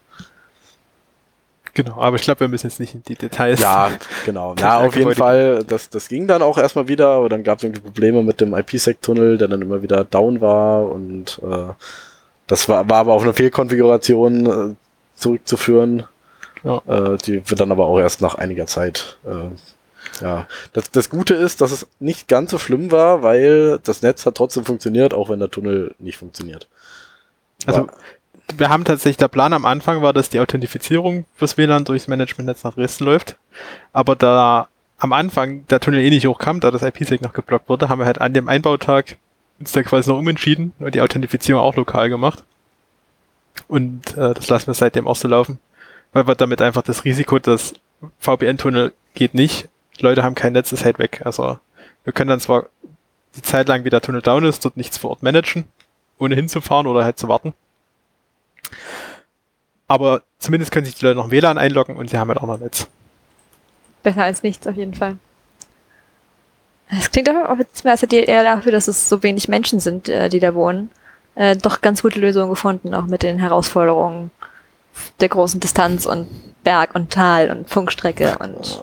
Ja, war, war, war auch äh, nicht ganz einfach. Vor allem, weil man ja immer, wenn man hin, wenn man hin muss, halt irgendwie ein Auto sich holen muss oder so. Oder halt. Es, selbst in Tarant. Also nach Tarant zu dem ersten Wohnheim kommt man noch ganz gut mit dem Zug.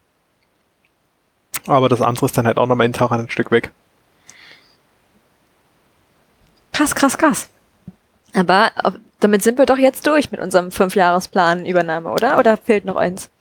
Äh, was wir jetzt noch vergessen haben, ist die äh, Friedrichsdorfer Straße 12, wo wir quasi jetzt schon lange oder zumindest äh, einige Zeit äh, auch einen unserer Core-Standorte haben, aber das Wohnheim an sich, also die Nutzer da, wurden immer noch von den Studentenwerk-Admins äh, quasi äh, betreut und da waren auch noch halt nicht unsere Geräte eingebaut in den ganzen Etagen. Und äh, das haben wir jetzt äh, zum 1. Oktober, also gerade frisch, übernommen. Ähm, da war das Besondere, da gibt es so eine besondere Verkabelung, ähm, wo man, wo, das, wo der Studentenwerk, die Studentenwerk-Admins da hatten dann immer eigene Kabel gebaut und äh, damit das kompatibel ist mit äh, äh, ja, den, den Geräten, was halt die Leute so verwenden und auch mit den äh, Switchen, die da verbaut sind. Ähm, das war uns aber zu blöd.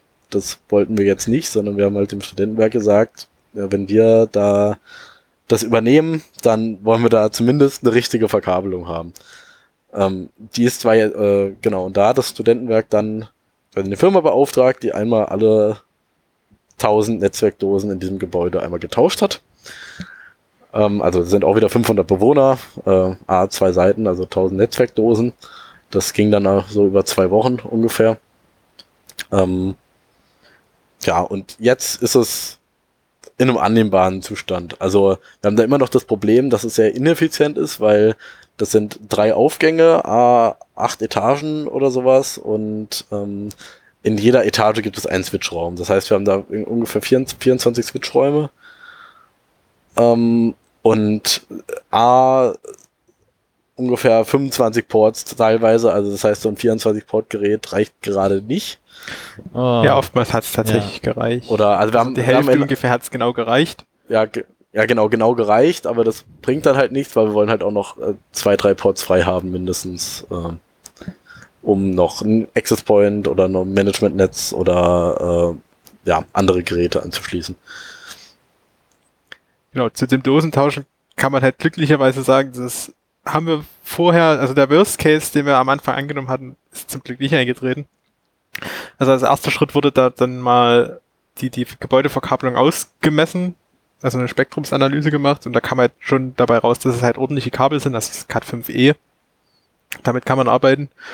Ähm, und die Dosen waren zum Glück halt auch schon so gebaut, dass man nicht, wenn man die tauscht, die Kabel neu auflegen muss, sondern das waren so Schiebeeinsätze, die mit einer Schraube festgemacht waren. Dadurch ging das Wechseln noch relativ fix äh, ja. vonstatten. Das Problem ist nur, dass diese Schiebeeinsätze, äh, ich weiß nicht von welchem Hersteller die waren, aber ähm, ein großer mit S. aber die waren jetzt auch nicht mehr so am Markt etabliert und äh, es gab, also zumindest war meine Info da, dass es da eigentlich nur noch Restbestände gibt und ich weiß gar nicht, wo die die jetzt aufgetrieben haben, aber äh, ja, sie haben einmal alles zusammen gekauft. Ja, genau.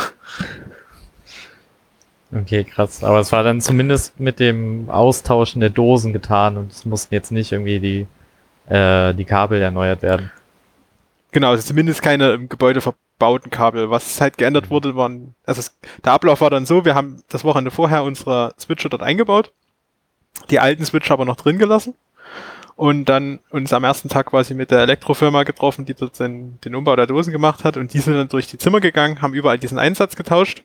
Das alte Kabel, was die Nutzer dort hatten, also das alte Patchkabel einmal durchgeschnitten, weil das war auch keine klassische Belegung, sondern halt eben diese gebastelten Kabel, damit das alles funktioniert.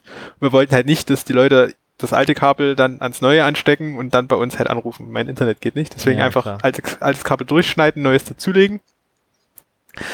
Und immer wenn die dann halt eine Etage fertig hatten, sind die bei uns in den Switchraum gegangen und haben auch dort die Einsätze getauscht, weil das immer auf beiden Seiten war. Und dann direkt an unsere neue Switch angeschlossen, dass wir halt bei dem Umbau nicht nochmal vor Ort sein mussten. Mhm. Was einerseits für uns praktisch war, weil wir haben uns den Weg gespart, aber es war auch für die Bewohner ganz gut, weil der Ablauf war dann halt so, die haben halt eine Etage dort umgebaut, uns eine Liste geschickt, welche Zimmer umgebaut sind, da haben wir die Softwarefreischaltung direkt gemacht. Und hätten wir halt immer bis abends gewartet, es wären dann, es waren so ungefähr drei Etagen pro Tag, die da umgebaut wurden, dann wären die Elektriker waren meistens so gegen 15 Uhr fertig. Und ja, bei uns wäre dann wahrscheinlich eher gegen 18 Uhr mal jemand losgefahren und hätte dort angefangen umzustecken. Ja, und das war natürlich praktischerweise auch so gerade so in der ersten Uniwoche. Na, ach hey.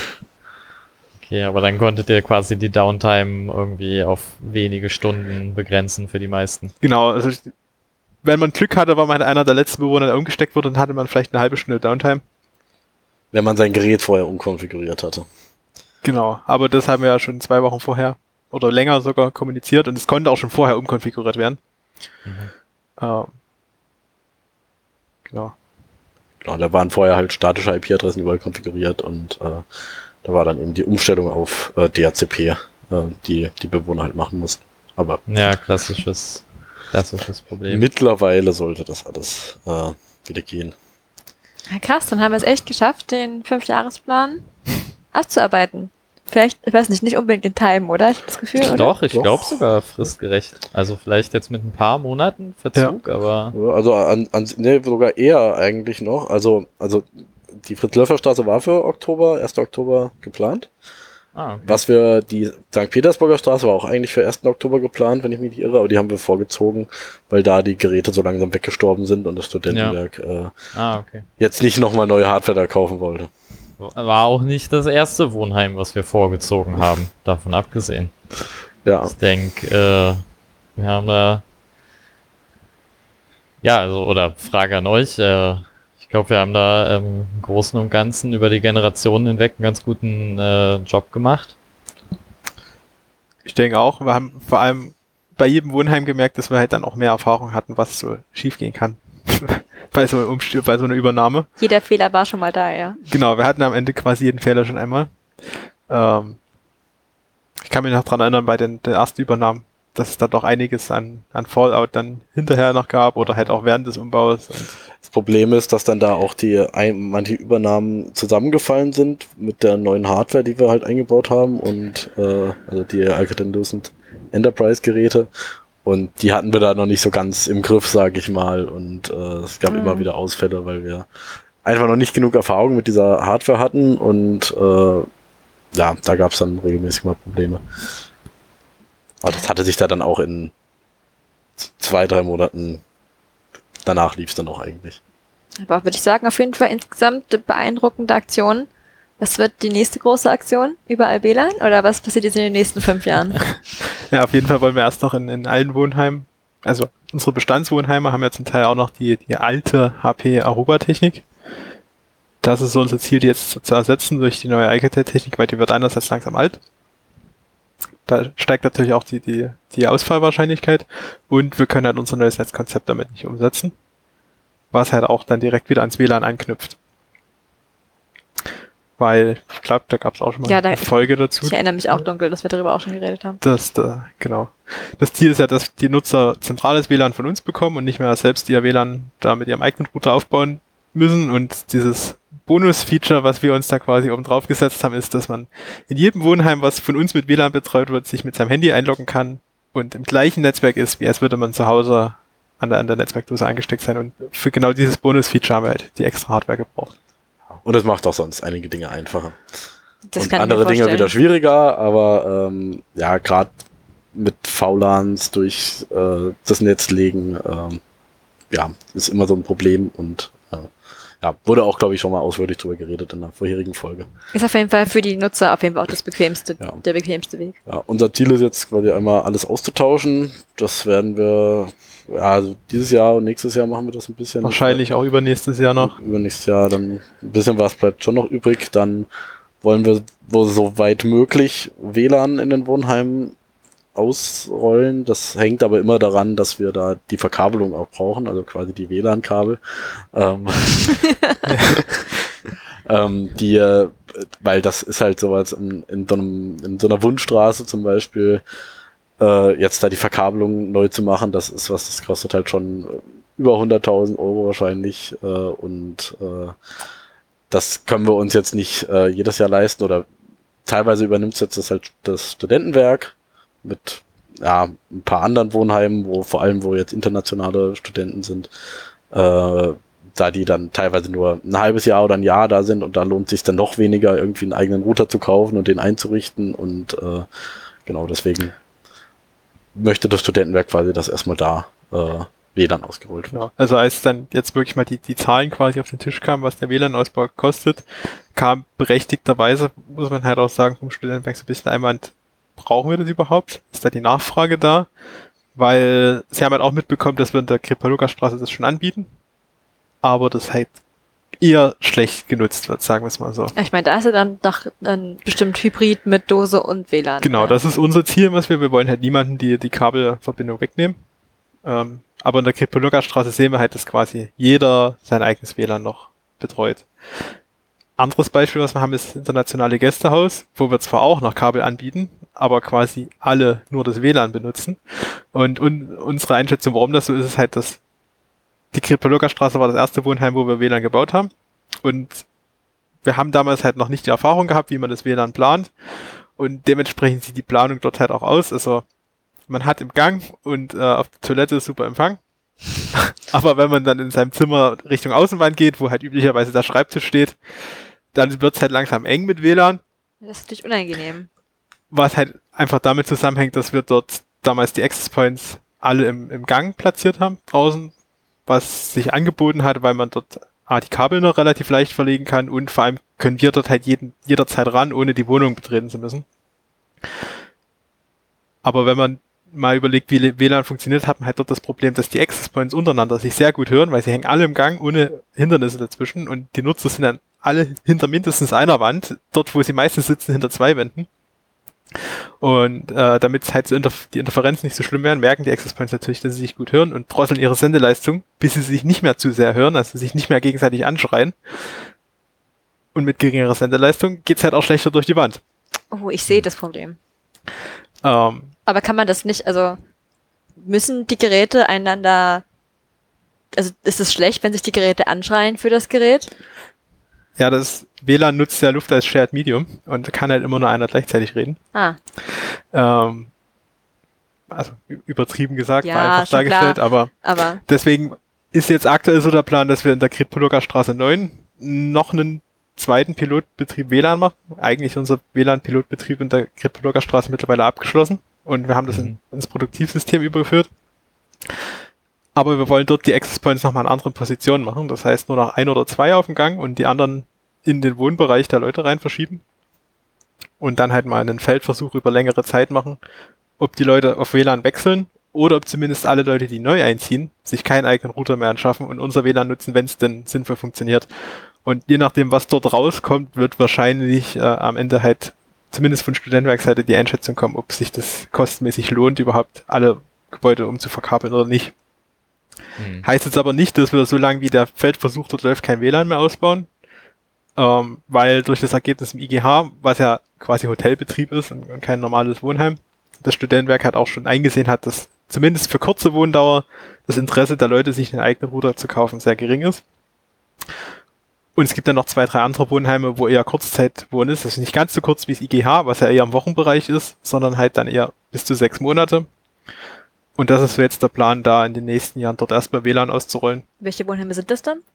Äh, das sind die Budapester Straßen, die zumindest teilweise so genutzt werden, glaube ich, und die Frislöffler Straße 16. Hm, okay. Und wir werden es hoffentlich auch in der Georgstraße sehen. Ähm, Genau. Die wird jetzt gerade saniert. Und ähm, Das ist natürlich ein gutes Ti- Timing mäßig, wenn da gerade eh schon gebaut wird. genau, genau, also da ist zumindest jetzt äh, die Ansage, dort wird die Verkabelung mitgebaut. Äh, da waren wir jetzt auch schon, also das Gebäude ist aktuell noch, steht noch so da, wie es die letzten Jahrzehnte da stand, nur ohne Bewohner mittlerweile. Und dann haben wir eine erste Funkausleuchtung gemacht. Also mittlerweile, früher haben wir WLAN-Planung beauftragt, an eine andere Firma, wo wir dann ja mehr oder weniger gute Messergebnisse quasi bekommen haben. Ich erinnere mich, das habe ich damals auch noch gemacht. Ähm, mittlerweile haben wir uns halt die, die Hardware und Software selbst angeschafft, um diese Ausleuchtung zu machen und uns halt auch ein bisschen zu belesen, wie das am Ende alles funktioniert. Äh, und haben das jetzt in der Gerockstraße schon mal eine erste Ausleuchtung gemacht von den bestehenden Wänden, die so da sind, um überhaupt ein Gefühl für das Gebäude zu bekommen, weil wenn das saniert wird, es werden einige Wände neu und ein paar werden rausgerissen, aber die Grundsubstanz bleibt die gleiche. Damit können wir schon mal ungefähr eine Hausnummer abgeben, wie viele Access Points wir brauchen. Und sobald dann die Sanierung soweit durch ist, dass dann dort alle finalen Wände stehen, werden wir nochmal eine finale Ausleuchtung machen. Und dann können wir halt durch die Dämpfungsmessung der Wände kombiniert mit einer Simulation eigentlich sehr genau sagen, wo wir welchen Access Point aufhängen müssen, damit das wie gut funktioniert. Okay. Das haben wir Ja. auch schon mal in der Budapester gemacht für eine Etage. Da wurde nämlich letztes Jahr, glaube ich, war es, hat das Studentenwerk dort sogenannte Begegnungsräume äh, eingerichtet. Das sind einfach, ja, man könnte es auch Partyräume nennen. Also es ist halt, der eine steht halt ein Tischkicker, das andere ist mit Musikanlage und sie haben halt ein paar Zimmer da unten hergerichtet. Und da haben sie halt auch von Anfang an kamen sie auf hin, wir hätten da gern WLAN, wollt ihr das nicht schon machen? Und das war, glaube ich, das erste Projekt, wo wir halt wirklich mit dieser Software reingegangen sind und von vornherein gesagt haben, dort, dort, dort brauchen wir einen Access Point, dann wurden halt die Dosen gebaut und es funktioniert, aber es gab halt leider noch keinen richtigen Lasttest, weil es wurde halt erst fertig, als Corona schon dann da war. Hm. Und Party schwierig. genau. Alles klar. Ja, aber also wenn ihr das jetzt so sagt, dass es beim Studentenwerk jetzt auch so sehr in Zweifel gezogen wird, sage ich mal, dass das wirklich nötig ist. Ähm, also ich kann es ja total verstehen, dass es halt im, im Bestand ist es halt völlig unverhältnismäßig teuer durch die ganze Brandschutzproblematik etc. Ähm, da die Kabel im Nachhinein zu verlegen, aber gerade wenn es jetzt um sowas wie die Gerockstraße geht, die ja ohnehin saniert wird, ähm, wo das ja quasi nur ein paar Kabel von vielen sind, die, die es zu ziehen gilt, ähm, ist es ja verhältnismäßig deutlich günstiger. Aber steht es da quasi auch da zur Debatte oder ähm, ist schon immer noch die Idee, so wie ich das eigentlich kenne, dass es eigentlich indiskutabel ist, dass bei einer Renovierung von einem Wohnheim nicht auch äh, WLAN-Infrastruktur verbaut wird? Für die Georgstraße ist es, glaube ich, relativ indiskutabel, dass es dort reinkommt. Ähm, aber es ist natürlich trotzdem Interesse da, das vorher zu planen. Und dann nicht einfach wieder so eine Situation wie in der Kritpaluka-Straße zu haben, wo wir zwar was reinbaut, aber es am Ende eher nicht so gut funktioniert. Und ich bin da eigentlich auch zuversichtlich, dass das in Zukunft, also wenn was neu gemacht wird, dass es dann auch mit dazu kommt, weil das, ja, das, wenn man es dann doch irgendwie feststellt, man braucht jetzt auch irgendwie, dann ist ja im Nachhinein eh viel teurer als äh. Und wie gesagt, also für die, die, die Nachrüstung quasi steht ja auch nur zur Debatte abhängig davon, ob das von Leuten angenommen wird. Und wir gehen aktuell immer noch davon aus, dass wenn jemand ins Wohnheim einzieht und da gibt's WLAN, dass sich da keiner mehr einen Router kauft Also ich würde heutzutage. es wahrscheinlich nicht machen. Also, ähm, wenn, wenn ich mit der Ausleuchtung zufrieden bin. genau. Und Ich denke, in der GPS ist das auch ein starker Generationeneffekt jetzt quasi, weil als sie damals halt, die wurde ja komplett auch frisch renoviert und dann halt komplett neu bezogen quasi, glaube ich. Ähm, und zum Einzug haben sich da sicherlich äh, viele Leute dann direkt noch einen Router gekauft, die halt jetzt auch noch immer noch studieren. Ich denke, sobald da die die erste Generation an Leuten dann auch irgendwann mal auszieht, ähm, würde ich auch hoffen, dass sich das ein bisschen äh, bessert, das Nutzungsverhalten. Ja, wir haben halt auch im Support teilweise schon gemerkt, dass da Leute kamen, die haben das WLAN benutzt, aber hat halt nicht so gut funktioniert. Und dann mussten wir halt, das, wir können es ja nicht verleugnen, also wir wissen ja, dass die Situation dazu ist und haben den Leuten dann halt auch empfohlen, sich einen Router zu kaufen. Ja. Ja, klar. Und wir haben da jetzt, glaube ich, eine, eine Chance bei der Gerockstraße, das von vornherein richtig zu machen und eventuell, wenn wir bis dahin dann auch äh, das mit dem Kabelanschluss und WLAN zusammen ganz gut funktioniert, ähm, wenn wir das bis dahin hinkriegen, ähm, wir da die Chance haben, dass da auch viele Leute auch nur noch quasi das kabelgebundene nutzen. Äh, nur noch das Ja. äh, WLAN und also zumindest keinen eigenen Router mehr brauchen. Also wir können ja trotzdem noch den Kabelanschluss verwenden, aber halt Für irgendwelche Standrechner oder. Aber genau, also wir können da aber einen normalen Switch anschließen dann im Optimalfall und äh, müssen kein eigenes WLAN mehr machen. Und dadurch funktioniert das Gesamtkonzept WLAN dann auch viel besser, wenn es nicht ganz viele andere kleine WLAN-Netze noch gibt. Natürlich. Stimmt, das Da haben wir auch schon in der Folge drüber geredet, dass es, äh, wenn alle auf der gleichen Frequenz senden wollen, wird es irgendwann voll. Genau.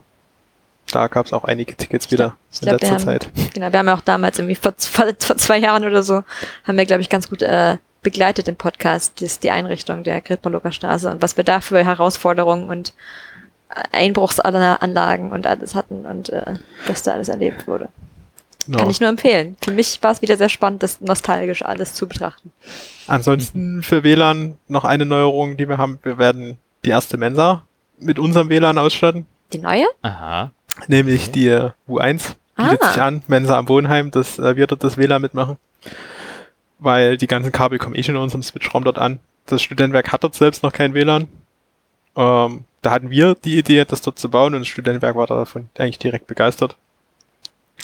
Das ist quasi aktuell in der Umsetzung, also noch in der Planung, aber Aber da schreitet man dann trotzdem EduRoam ab, oder? Genau, wir werden dort EduRoam und, also wahrscheinlich EduRoam und äh, unser AGDSN WLAN. Das heißt, wenn unser Konzept einmal fertig ist, kann man aus der Mensa zu Hause drucken. Ja, cool. Es gab ja auch die Idee, da auch, ähm, auch die Studentenclubs zum Beispiel ja auch ins, ins Boot zu holen und äh, ähnlich gelagert äh, anzubinden. Ist da auch schon irgendwas passiert? Ähm, wir haben im Club 11, da ich da ja auch Mitglied bin, ähm, äh, da gibt's äh, auch, also da haben wir auch Access Points, zwei Stück, da wird halt auch sowohl das Club 11 WLAN als auch das AGDSN WLAN als auch EduRoam ausgestrahlt. Ähm, ja, ist da leider ein bisschen, dadurch, dass da nicht so, die Verkabelung nicht so toll ist, ist ein bisschen schwieriger und äh, glaube, das ist auch ein generelles, generelles Problem bei den Studentenclubs. Die wollen ja auch halt ihr internes Netz noch haben auf jeden Fall und, und auch ihr internes WLAN. Und ähm, weil man halt zum Beispiel noch eigene Geräte da betreibt. Also eventuell könnte man das äh, irgendwann auch mal so machen, dass die quasi auch un unser Netz komplett verwenden und gar kein eigenes Netz mehr brauchen. Ähm, aber zum Beispiel vom Club 11 kann ich sagen, wir haben halt noch intern, wir haben noch Kameras dranhängen mit eigener PoE-Switche und äh, irgendwelche Miracast-Zeug und äh, ja, alles so Sachen, äh, wo wir quasi noch unseren eigenen Router benötigen. Und wir haben halt auch ein Gastnetz und ein internes Netz. Das haben wir zwar jetzt alles auch quasi über, über unsere, über die AGSN Access Points, ähm, aber das Setup ist ein bisschen komplizierter, sage ich mal. Ich brauche auf jeden Fall sehr enge Abstimmung dann zwischen Club und AG, Genau. die, glaube ich, nur dann so richtig funktioniert, wenn es da personelle Überschneidung gibt aktuell. Ja. Ja, äh, alternativ könnte man, also, weil wir haben halt gesagt, okay, wenn dann Access Point von uns reinkommt, dann ist aber auch kein anderer Access Point, weil das macht ja wenig Sinn, wenn da jetzt zwei Geräte funken und ähm, die Policy könnte man eventuell nochmal überdenken, aber ähm, Ja, ich meine, ganz so knapp sind die Frequenzen dann doch nicht. Also. ja, genau. Also da, da, da wäre hier eher das Problem, man müsste, also zum Beispiel im Club 11 müsste man das als Remote Access Point machen über irgendwie einen IPsec-Tunnel. Weil, ähm, ja, da gibt's halt nur ein, ein Kabel und ähm, ja, da ist es Ja, dann es schwierig. Ist natürlich immer eine Einzelfallentscheidung und ich ähm, denke, wir würden da auch nie auf die Idee kommen, irgendeinem Club was vorzuschreiben. Ähm, wir arbeiten da ja eigentlich schon immer gut und äh, gerne zusammen. Ich hatte Ähm, aber finde ich auf jeden Fall cool, dass es zumindest stellenweise ähm, auch, auch solche Konzepte jetzt umgesetzt werden. Ja, ich habe auch zum Beispiel auf unserer Website gesehen, dass äh, man da jetzt auch sehen kann, wo es überall WLAN gibt, oder? Also da gibt's so eine Karte und dann habe ich irgendwie gesehen, im Aquarium und so. Genau, wir haben da mal eine Karte gebaut, damit man, wenn man jetzt neu einzieht, überhaupt schauen kann, gibt es bei mir Wohnheim WLAN oder nicht. Mein aktuell ist das Bruchteil der Wohnheime, wo es das gibt. Aber man kann halt, weiß gar nicht, wo auf der Website, glaube bei Services WLAN ist die, die Karte mit eingebunden, wo man dann halt die Wohnheime sieht und so eine Blase drauf, ob es in dem Wohnheim überhaupt WLAN gibt und wenn ja, ob es das flächendeckend gibt. Also die Krippelogger Straßen ist zumindest eine Theorie flächendeckend. Äh, das IGH ist flächendeckend, aber zum Beispiel in der Rusche Straße 48 ist halt auch diese Blase drauf, aber das halt teilweise mit dem Hinweis im Club 11. Ja, Ja, cool. Das ich klingt doch schon mal. Sehr hilfreich. schon bei Studentenclubs waren. Ich hatte auch dem, dem Club U5 hatte ich das, glaube ich, auch angeboten. Aber die waren der Meinung, ja, Edelroam brauchen wir ja nicht, weil die Leute sollen ja irgendwie soziale Interaktion machen und nicht die ganze Zeit am Handy hängen. Also das ist halt auch so eine Sache, die da mit, mit reinspielt. Klar, also denke ich, wie gesagt, ganz im, im Hoheitsgebiet der, der einzelnen Studentenclubs. Ah, Ich glaube, wir, wir können sagen, wir, wir würden das anbieten. Sollte jemand von den Clubs hier mithören, kann man ja auf uns zukommen. Eben. Kompromisse und gemeinsames Arbeiten sollte man immer hinbekommen, aber niemand wird hier zu irgendwas gezwungen. Freies, freies WLAN-Land. Naja, ich denke mal, mit dem, damit, dass jetzt alle Wohnheime in, in AGDSN-Hand quasi sind, müsste ja auch äh, das Gros der Studentenclubs auch ähm, entsprechend bei uns angebunden sein. Ja. Ja, genau. Also jetzt außer Bärenzwinger und Wo fünf? Oder nee, die sind Ja, fünf ist auch bei uns Wo- wo angefangen. fünf tatsächlich ja. Also Bärenzwinger, gut, Club Mensa, aber ist jetzt eh kein richtiger Studentenclub. Ähm, Ja. ja. müssten es eigentlich alle sein. Also ich, ich, ich, ja, ich bin mir nicht ganz sicher, vielleicht haben manche halt auch irgendwie einen DSL-Anschluss oder sowas. Äh, war jetzt mal beim Aquarium so, die hatten auch irgendwie einen DSL-Anschluss, weil ihnen halt irgendwie das Traffic Limit, was vorher das da gab, eben zu blöd war und dann Mhm. äh, sind sie aber Das jetzt, glaube ich, also sie haben jetzt zumindest so lange her inzwischen. Ja. schon mindestens. Ja, äh, also sie haben jetzt zumindest aber einen. Anschluss über uns äh, und äh, wollten da, glaube ich, auch äh, umsteigen. Ich weiß nicht, ob das jetzt schon passiert ist, aber aber stellt euch mal vor, wir hätten jetzt Corona gehabt, noch mit Traffic Limit. Oh, oh, oh. Das wäre abenteuerlich geworden. Oh ja. Gut, dass wir das rechtzeitig losgeworden sind. Okay, aber zumindest ich habe jetzt irgendwie viel mehr mitbekommen, was in den letzten zwei Jahren so in der AG passiert ist. So, ich hatte ja da mein Team Festivities sehr arbeitslos war, da wir offensichtlich nicht so viel organisieren konnten mit Menschen. Nicht, nicht so viel getan. Ich habe mich jetzt in den letzten Monaten bemüht, irgendwie ein paar mehr so AG-interne Sachen zu machen, damit man irgendwie alle neuen, alten Gesichter mal wieder sieht. Vielleicht schafft es noch, schaffen wir es auch auf dem Podcast, dass wir auf dem Podcast äh, entweder ein paar neue Mitglieder oder ein paar Alumnis oder so mal auftreiben, dass die so aus ihrem Leben erzählen. Ähm, mal schauen.